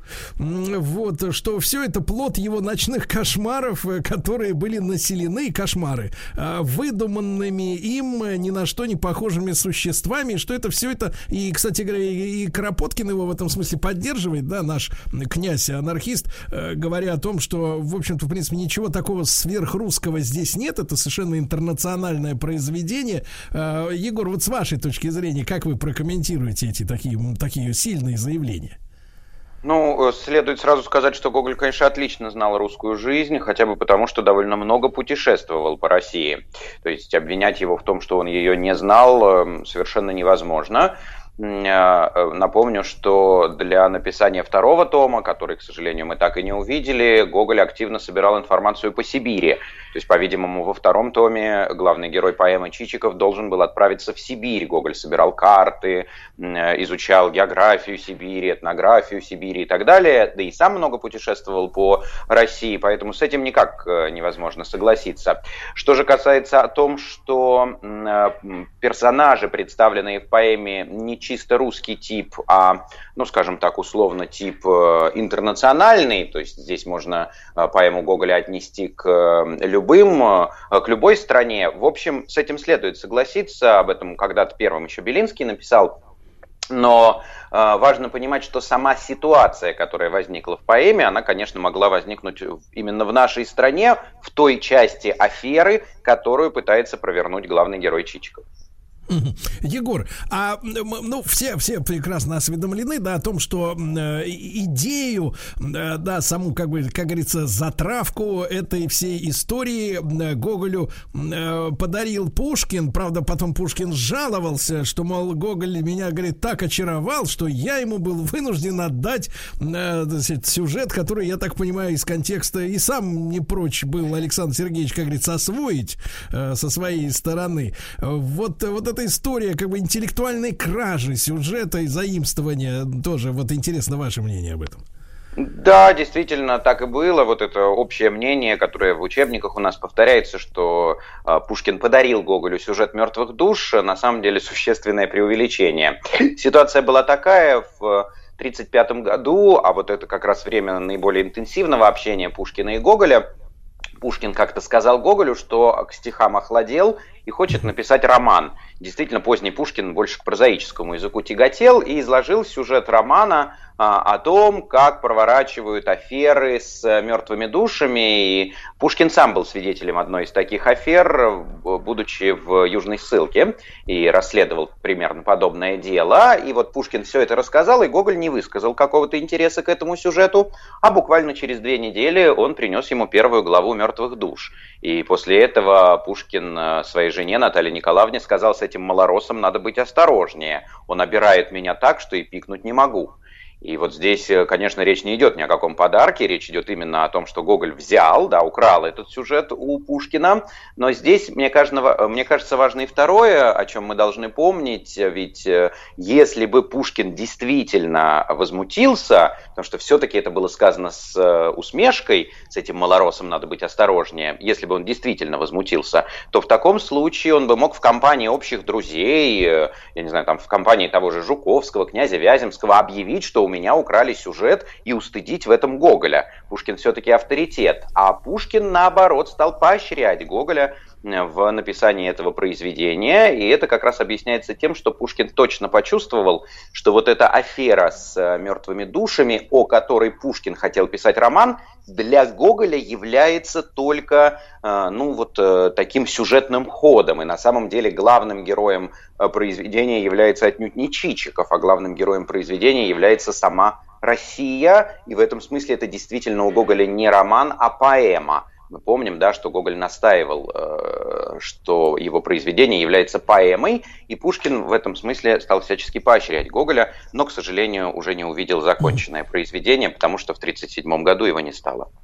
Егор, и последний тогда вопрос об Александре Сергеевиче. Э, ну, конечно, э, персонажи мертвых душ очень фактурные, да, их иллюстрировали и там в 19 веке, и, и, и до сих пор, и, и все это очень так фактурно, ярко, э, так сказать, вот это все ощущается прямо, да, есть какие-то сходства с животными и так далее и прочее. Но вот и любопытно обнаружил историю, что, мол, некоторые, так сказать, аналитики дошли до того, что что э, пытаются э, ну, перенести этих персонажей на, э, так сказать, реальных деятелей того времени или даже, может быть, древности, и якобы по созвучию фамилий, якобы, значит, Гоголь под Плюшкиным имел в виду самого Пушкина.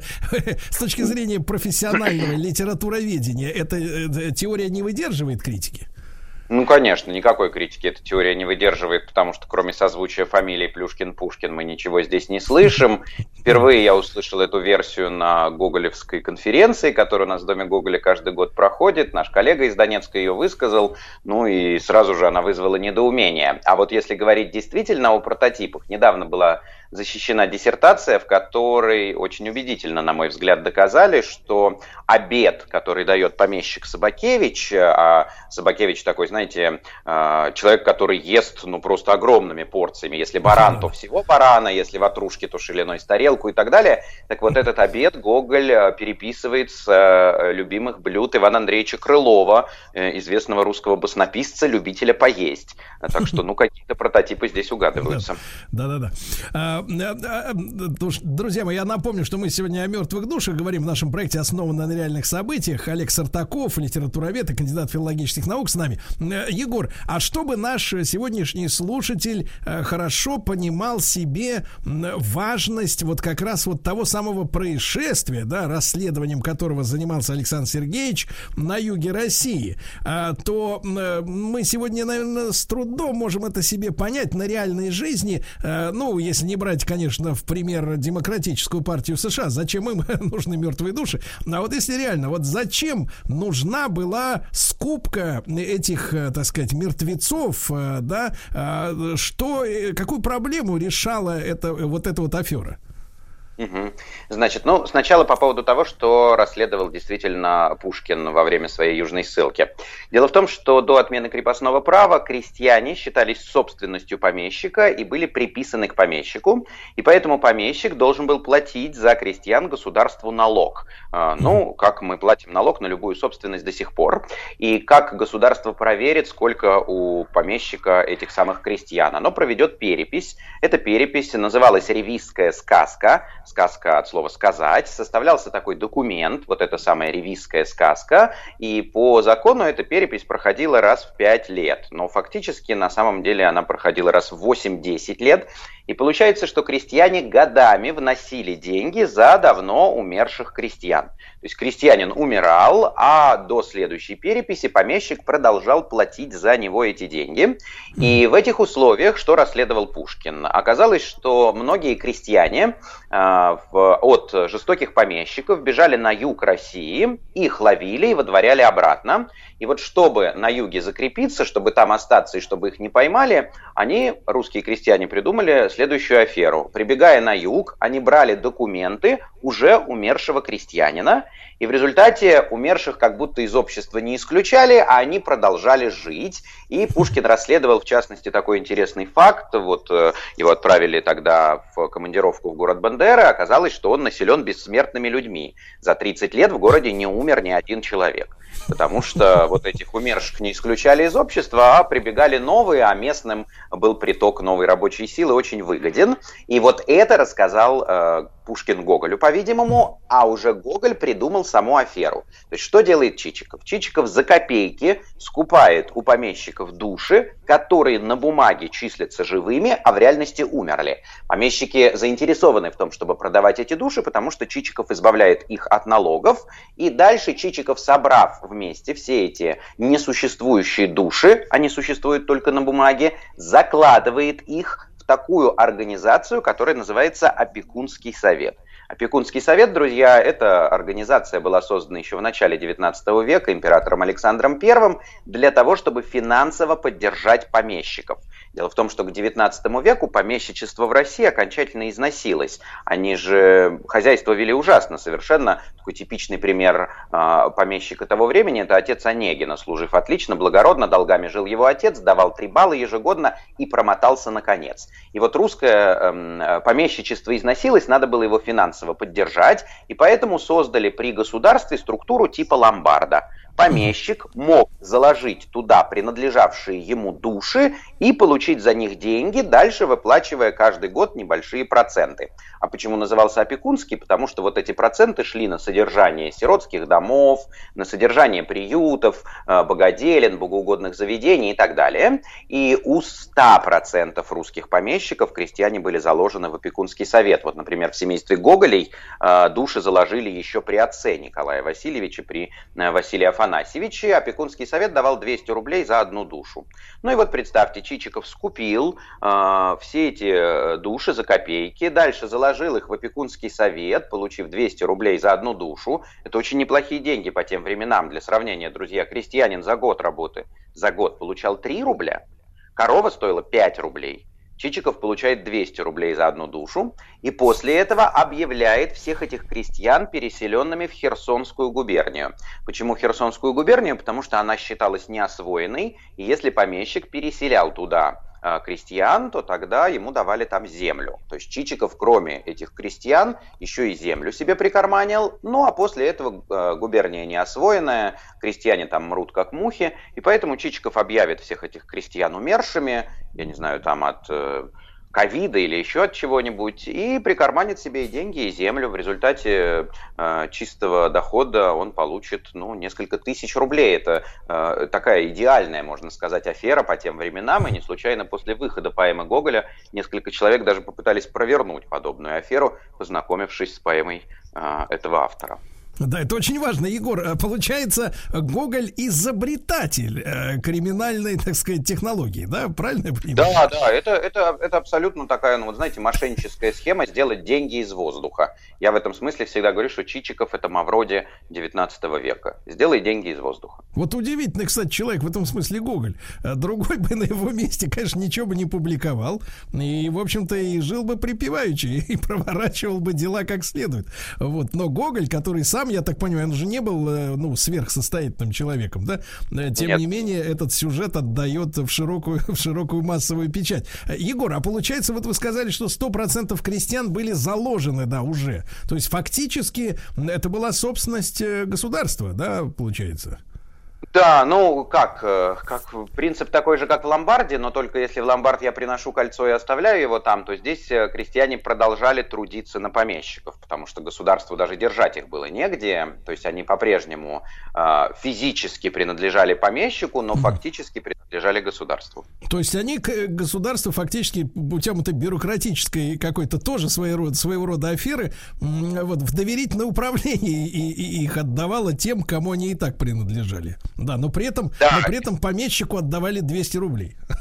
Да, но это для государства абсолютно система убыточная, то есть просто так, получается, деньги раздавали помещикам, но это и было сделано, повторяю, для того, чтобы поддержать э, дворянство, ведь э, в этот период, в 19 веке, даже в его уже первой половине, очень серьезную конкуренцию дворянству начало составлять другое сословие купечества. А купечество, наоборот, все богатело, богатело и богатело, и в результате ситуация сложилась опасная, когда вся власть сосредоточена в руках одного сословия, дворянства, а любым чиновником мог быть только дворянин, даже такой мелкий чиновник, как переписчик в шинели Гоголя, да, Башмачкин, он тоже дворянин, а все деньги сосредоточены в руках другого сословия, которое требовало, имея эти средства, да, требовало власти себе, и поэтому нужно было финансово дворянство поддержать, иначе просто социальная структура э, в государстве бы рухнула.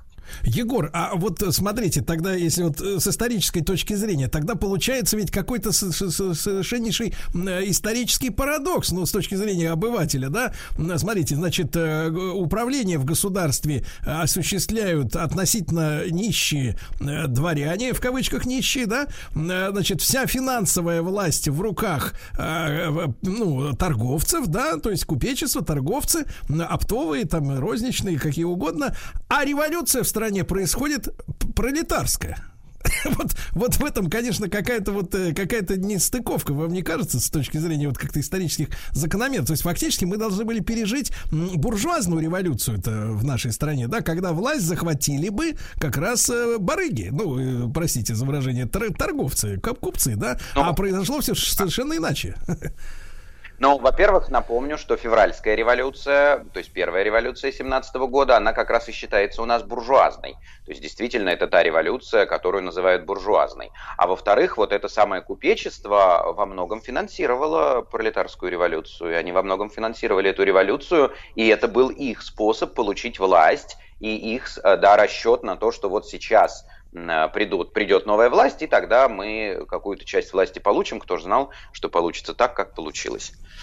Да, да. А Егор, а в этом смысле, э, в этом смысле, как вам кажется, вот с точки зрения исторических закономерностей, а э, чего не хватало-то купцам? Просто каких-то как бы регалий, привилегий. Если деньги есть, в принципе, мы знаем, что человек, у которого есть деньги по сегодняшнему времени, в принципе, он и есть хозяин ситуации, да? Что им хотелось-то вот в принципе. Что еще надо? Я думаю, что да, я думаю, что именно власти им не хватало. Ну, например, э, купечество активно переживало, что дворянство единственное сословие, которое может владеть крепостными. То есть купцы не имели права на крепостное право, не имели права владеть крестьянами. Дворяне только могли владеть крестьянами. А купцов не пускали или минимально пускали на государственные должности, в том числе большие должности чиновников. Вот всего этого купечеству явно не хватало. И то есть не было законного лифта, когда богатый человек, ну, условно говоря, как там во Франции, да, например, дореволюционный, мог бы прикупить себе, там можно было купить себе должность, например, прокурора,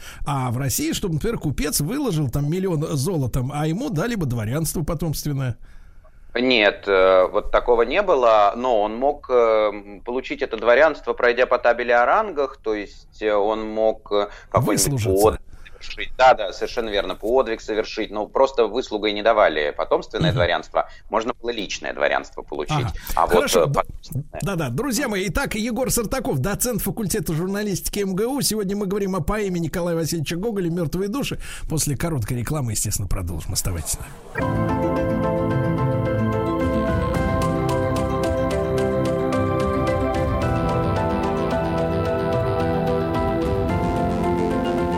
Основана на реальных событиях. Друзья мои, как всегда в нашем цикле основано на реальных событиях. Егор Сартаков, э, кандидат филологических наук, литературовед. Мы сегодня о мертвых душах говорим. И, э, Егор, э, можно ли мы, можно ли нам с вами вот понять, как, поскольку, поскольку все-таки афера, да, которая описана, да, вокруг которой закручивается действо, значит, не была настоящая, это была придумка самого автора и, в общем-то, в принципе, достаточно ловкая и остроумная.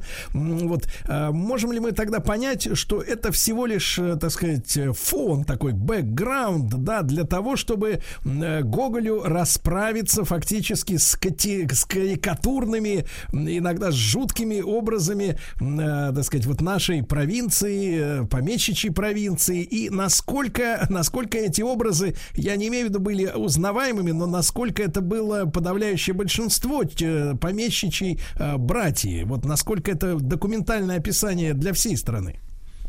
Угу. По поводу э, того, что это документальное описание всей страны э, было, но только ее части. Потому что напомню, друзья, что изначально «Мертвые души» были задуманы Гоголем как трилогия, э, три тома, причем устройство поэмы по замыслу автору было отчетливо вертикальное. То есть сначала в первом томе нам нужно было увидеть э, вот дно, нам нужно было увидеть э, страхи и ужасы России, говоря словами самого Гоголя. Вот у него есть такая статья. Во втором и третьем томе должно было какое-то торжество жизнеутверждающих основ русской жизни появиться, потому что Гоголь настаивал, что в поэме должна явиться вся Русь и в ее плохом варианте, и в ее хорошем варианте. Поэтому еще иногда сравнивают э, поэму Гоголя с божественной комедией итальянского поэта Данте. От чистилища и рай у Данте такое же, да, вертикальное устройство, и у Гоголя здесь тоже вертикальное устройство. Ну, с Данте это на самом деле никак не связано, но э, действительно типологически они похожи. И э, Гоголь успел показать, нам осталось что? Нам остался первый том, и нам осталось четыре главы и незавершенный фрагмент одной из последних глав второго тома. Это вот то, что нам всего осталось, поэтому осталась только плохая часть России. Но Гоголь-то, конечно, хотел показать в том числе и хорошую часть, то есть не обязательно все помещики были такими, э, какими показаны Манилов, Коробочка или Ноздрев в его поэме. А с этой точки зрения, Егор, ну все слышали, да, об истории сожжения сожжения, я так понимаю, неоднократном, неоднократной ликвидации вот второго тома. А, почему? Вот некоторые описывают это как э, то, что Гоголь ужаснулся, да? Э, с другой стороны, он делился ощущениями, что это очень остроумно было и блистательно, и ярко, но тем не менее уничтожил. Вот с вашей точки зрения, почему? Или это как-то связано с нездоровьем ментальным Гоголя, или действительно вот что-то более существенное в этом сожжении? Э, вы знаете, это очень сложный вопрос на самом деле, и здесь э, начать, пожалуй, следует с того, а что конкретно он сжег, потому что я как раз сторонник той э, версии, что второго тома в законченном его виде не было. И вот эта история, что он законченную книгу сжигает, да ее никто никогда не видел. Как можно доказывать, что была книга, если никто ее никогда не видел, все читали все слушали в исполнении Гоголя только отдельные фрагменты, но действительно что-то в ночь с 23 на 24 февраля 52 года за 10 дней до смерти да, Гоголя сжигает, э, какое-то сожжение. Да.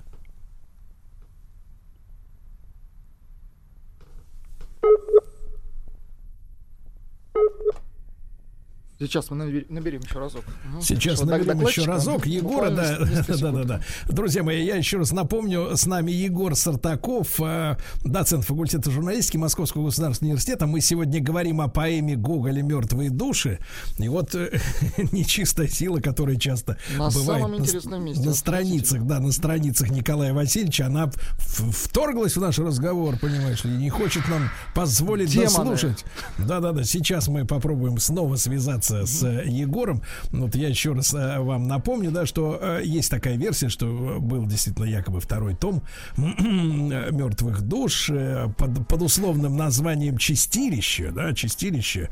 Вот. А то, что мы с вами имеем на руках, имеем, так сказать, первый том или просто поэму Мертвые души, это вот самый ад, да, в котором, в котором, значит, все кишит откровенными мерзавцами и злодеями. Ну что, получается у ну, нас... слушайте, демоны атаковали нашего демоны докладчика мне кажется, Сейчас. мне кажется, какая-то ДДОС-атака объявлена на Егора Сартакова. Вот, но, э, конечно, вы понимаете, Егор? мы... Да, да, да. О, Егор, Егор, Егор, демоны из Гоголь, гоголевских, э, так сказать, э, так сказать, произведений атаковали нашу линию связи. Вот, но мы восстановили, да. Очень да, очень интересно. Я буквально на прошлой неделе читал лекцию по Булгакову. Мы тоже с вами уже о Булгакове говорили. И прямо в середине лекции в аудитории погас свет. И мы решили, что это точно нам такой привет от Булгакова. Надо будет нам к целителю какому-нибудь записаться, провериться на энергетику. Шутка. Егор, так вот мы прервались, э, да, на том месте, где вы сказали, что читал фрагменты в обществе, но целиком произведение второй да. том никто не видел. Совершенно верно. Целиком произведение никто не видел. Максимум, э, что удалось э, вот собрать уже после смерти Гоголя, это шесть глав, которые разные варианты э, слушали вот этих шести глав. То есть что-то он точно сжигает за 10 дней до смерти, но что конкретно мы до сих пор не знаем. И что касается, друзья, этого сожжения, то есть а почему это произошло, да, почему Гоголь вдруг решил э, уничтожить э, какие-то неугодные главы, ну, по-видимому, здесь сказывается сказывается то, что сам автор понимает, что в художественном отношении вот э, жизнеутверждающие главы, вот какие-то такие позитивные моменты русской жизни удаются ему хуже, чем негативные. Но это сам талант его был таков, то есть сам талант Гоголя был таков, что он гениально изображал именно отрицательные моменты э, русской жизни. Ну, наши актеры тоже говорят, по убийцу играть проще, чем приличного человека. Некоторые так отговариваются. Шутка. Значит, Егор, а вот произведение ведь писалось на протяжении почти четверти века, да? Э, как вы думаете, с чем связана вот такая пролонгация, так сказать, писательского труда? И ведь четверть века это, это ну, понятное дело, сегодня время бежит просто моментально. То, что было 10 лет назад, сегодня уже и никто не вспомнит. Тогда, может быть, жизнь протекала медленнее гораздо. Но, тем не менее, это это целая эпоха, да? А как вы думаете, во-первых, почему так долго и э, что менялось за это время в России в жизни самого писателя? Э, долго по двум причинам. Во-первых, потому что Гоголь вообще неспешно работал. То есть, в принципе, его стратегия работы с текстом, она была очень э, такая медленная. Гоголь учил как? Он учил писать следующим образом. Написал что-то, отложи отложи, пусть пройдет какое-то время, ты займешься чем-то другим, дальше вернись к этому тексту, перечитай, переправь опять отложи. И вот так нужно сделать 8 раз для того, чтобы текст отправить в печать. То есть вот только после такого долгого метода э, э, как бы подготовки этой рукописи ее можно отправить в печать. А вторая причина, почему так долго... Так. Так, друзья. Гоголь принимал мертвые души прежде всего как а, ну, такое завещание Пушкина и вот эту важную итоговую для него работу. То есть это центральное произведение, он это прекрасно понимал и подходил к этому со всей серьезностью. А что же касается второго вопроса по поводу того, что менялось в это время в русской жизни, ну, фактически ведь Гоголь блестящий еще в конце 30-х годов предсказал тот путь капитализма, который Россия, по которому Россия пойдет там 40-е, 50-е, особенно после отмены крепостного права а, в 60-е годы. И в этом смысле Чичиков точно герой времени. То есть вот Чичиков такой подлинный герой времени, буржуа-предприниматель, или, как называет его Гоголь, подлец-приобретатель. Егор, а э, э, насколько я понимаю, да, вот э, читая воспоминания там тех лет после того, как произведение вышло, его же поначалу, правильно я понимаю, поначалу его даже запрещали. Был такой период, а, да, то есть ну, его не запрещали, а только когда Гоголь его написал и принесли в Московский цензурный комитет, э, там был такой цензор, э, который, посмотрев название, сразу же сказал «запрещаю», потому что в христианстве душа всегда живая. Ему начали объяснять, что здесь не в религиозном смысле, а здесь вот крестьяне, которые числятся э, значит, на бумагах живыми, а в реальности умерли. И он сказал, ах, еще и про крепостное право, тогда точно запрещаю. Э, и тогда Гоголь передает рукопись э, через Белинского в Петербургский цензурный комитет, и там специально они выбрали такого либерального цензора, профессора университета Никитенко. Он придал, э, ну, признал сомнительными 27 мест, потребовал выбросить из поэмы повесть о капитане Копейкине, такой вставной есть эпизод в «Мертвых душах», вот эта повесть о Копейкине, переделал название, до революции поэма выходила с названием «Похождение Чичикова» или «Мертвые души», но все-таки допустил в печать. Егор, а вот и, и читая, да, материалы того времени, я тут удивился, значит, что многие из читателей э, этого произведения, современники, да, они, соответственно, были как-то немножко раздосадованы, раздосадованы сменой автором своего как бы амплуа, что в, в достаточно широких слоях э, взрослого населения э, Гоголь воспринимался как юморист. Ну, мы не удивляемся сегодня, что достаточно Достоевского на Западе э, называют, и нас это оскорбляет, естественно, детективщиком, да, вот, а Гоголь, так сказать, от него ждали какого-то детектива, какой-то, вернее, извините, э, юмора, легкости, и вдруг вот это вот, э, ну, наверное, видимо, чернуха, что ли, с их точки зрения, вот действительно в обществе по-разному восприняли мертвые души. Да, конечно, в обществе по-разному восприняли, и прежде всего из-за несовпадения ожиданий, вы очень точно сказали, с тем, что в результате получилось, его скорее воспринимали не как юмориста, его воспринимали как сказочника. Вот он рассказывает смешные сказки из малороссийской жизни, это «Вечера на хуторе близ Диканьки», это «Тарас Бульба», и в целом весь цикл «Миргород», и вот он такой сказочник, который рассказывает нам веселые истории экзотического типа, потому что Малороссия это вроде и часть э, России, а с другой стороны что-то экзотическое, и вдруг он а, оказывается в, таким пророком, вдруг он оказывается проповедником, каким он выступает в «Мертвых душах», и вот из-за этого несовпадения и возник диссонанс. Егор, короткий вопрос. А успел ли какие-то, может быть, первые свои наброски э, э, Гоголь прочесть Александру Сергеевичу, у которого, опять же, мы э, поговорили об этом, позаимствовал саму затравку, да, для поэмы. И была ли какая-то реакция, вот это в смысле перемена стиля из сказочника в обличителя? Вот Пушкин да, успел... очень коротко. Очень коротко отвечу. Действительно, Гоголь успел прочитать Пушкину первые главы, и Пушкин, который всегда смеялся при чтении Гоголя, на этот раз становился все мрачнее, а после чтения сказал «Боже, как грустна наша Россия». Вот такая история. Друзья, мы, мы продолжим разговор. С нами Егор Сартаков, доцент факультета журналистики Московского государственного университета, кандидат филологических наук, литературовед, поэма Гоголя «Мертвые души». Кто не знает, я думаю, что таких, таких нет. Весь наш цикл э, на сайте радиомаяк.ру.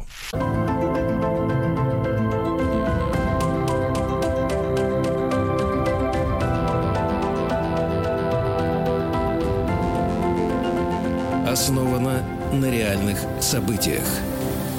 А, друзья мои, мы возвращаемся к нашему разговору, основанно на реальных событиях. Егор Сартаков с нами, литературовед. Егор, ну и вот после, после выхода э, произведений в печати, переизданий, э, в том обществе, в том русском обществе, в котором, э, э, сказать, вот все это случилось, э, имидж э, э, сказочника, он пошатнулся, сумел, сумели мертвые души в том обществе э, превратить Гоголя вот в серьезного драматурга драматурга.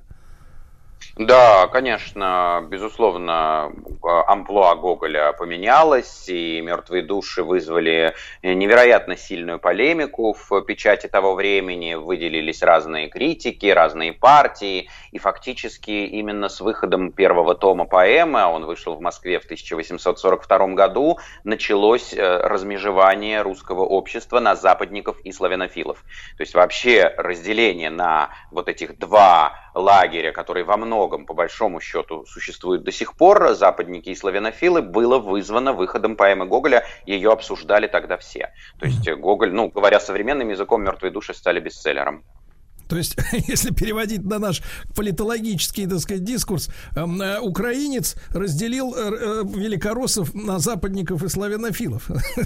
вот. Ну да, вот. но он не только да, украинец, да. называйте, он русский писатель прежде всего, писал да, на да. русском языке. Конечно. Егор, а вот в среде помещичей, да, вот это же, я так понимаю, что и до того, в принципе, Гоголь как бы в этой среде не был жалован так уж особенно сильно, а здесь он просто себе нажил нажил врагов э, самых, самых натуральных. А вот э, насколько это такой протест молчаливый, может быть, или грозный протест, он был силен со стороны э, слоя нашего, да, общества небольшого, но тем не менее властительного, да, вот насколько вот эта реакция была явной?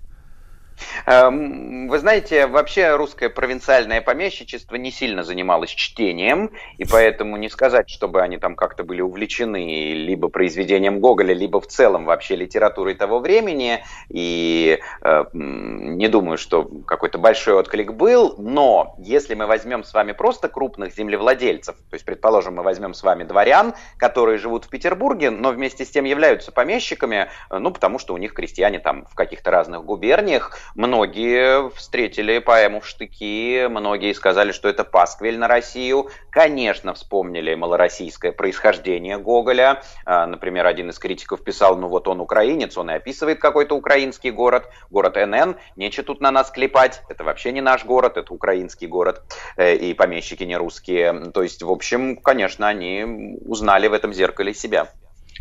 Егор, а высшая власть э, как-то отреагировала на это произведение? Э, никак не отреагировала, и это на самом деле удивительно, потому что вообще известно, что император Николай I Гоголю благоволил. Эм, у Николая были разные отношения с писателями, там у него были сложные отношения с Пушкиным, плохие.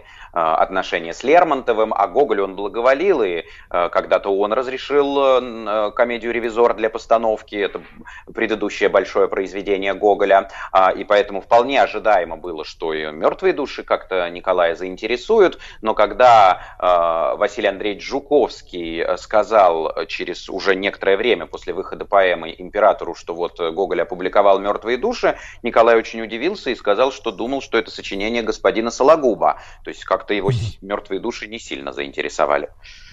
Егор, а если вот мы возвращаемся к теме интернациональности, да, этой поэмы, о чем я еще раз повторюсь, говорил, например, Кропоткин, но э, какая-то реакция, э, это вообще интересная вещь, вообще реакция на нашу литературу э, со стороны. Вот Гоголь, Гоголь как-то был представлен на международном, грубо говоря, литературном рынке с этой поэмой. Она вызвала какую-то реакцию критиков, может быть, иностранных, которые глядели бы на нашу страну, как вы со стороны более объективно, может быть, чем внутренние э, части общества? Да, это вообще на самом деле очень интересный вопрос, э, по каким каналам э, выходит э, русская литература на международную арену, потому что, безусловно, она теперь, мы понимаем, является частью мирового культурного процесса, не только русского литературного процесса. Гоголь при жизни, вот если мы говорим до 1952 года, в мире прежде всего переводился ранними произведениями. Ну, потому что они короче, потому что они экзотичнее. Первыми вообще Гоголя перевели чехи, это было в 1938 году, в 1838 году. А, насколько я знаю, при жизни Гоголя мертвые души не переводились. А, такой серьезный шаг в этом направлении был сделан уже после смерти Гоголя Иван Сергеевичем Тургеневым, потому что Тургенев переводит на французский язык мертвые души вместе с Виардо, а, в смысле не с Полиной Виардо, с ее мужем, да, они переводят на французский язык мертвые души, а вообще очень такой серьезный шаг в сторону популяризации творчества Гоголя сделали славянские страны. Э, то есть это чехи, это сербы, э, это болгары, хорваты. Вот они переводят русскую литературу и делают ее известной. И вот, вот это, это восприятие русской жизни, которое там описано, ну, условно говоря, это, э, это снизило наш международный рейтинг, с вашей точки зрения. Вот такое описание нашей реальности. Нет, я думаю, что никак не снизило, именно потому, что при всех публикациях постоянно подчеркивалось, что Гоголь сатирик, может быть, даже это слишком подчеркивалось, то есть показывали, что Гоголь э, показывает только негативные стороны. И не забывайте, что еще до Гоголя э, известным в Европе становится Пушкин. И литература мировая, мировая культурная общественность знакомится с Пушкиным и с «Пиковой дамой», например. То есть, ну, совсем другие произведения и совсем другая русская жизнь. Так что не думаю, что это как-то повредило нашей стране на международной арене. Хорошо, хорошо. Егор, вам, а, как всегда, огромное спасибо за лекцию увлекательнейшую. Э, друзья мои, с нами Егор Сартаков, э, я надеюсь, до следующих встреч, а, доцент факультета журналистики Московского государственного университета, кандидат филологических наук, литературовед. Вот сегодня важная очень мысль, э, да, которая, может быть, кому-то, для кого-то вновь прозвучала, для многих, о том, что поэма Гоголя «Мертвые души» как раз и зачала, скажем так, в нашей э, культурной, просветительской, э, так сказать, политической среде тот самый раскол на э, западников и славянофилов, которые, в принципе, и до сих пор не угомонятся, и до сих пор спорят друг с другом, куда нам идти. Спасибо большое Егору и, товарищи, до завтра. Хорошего дня. Еще больше подкастов на радиомаяк.ру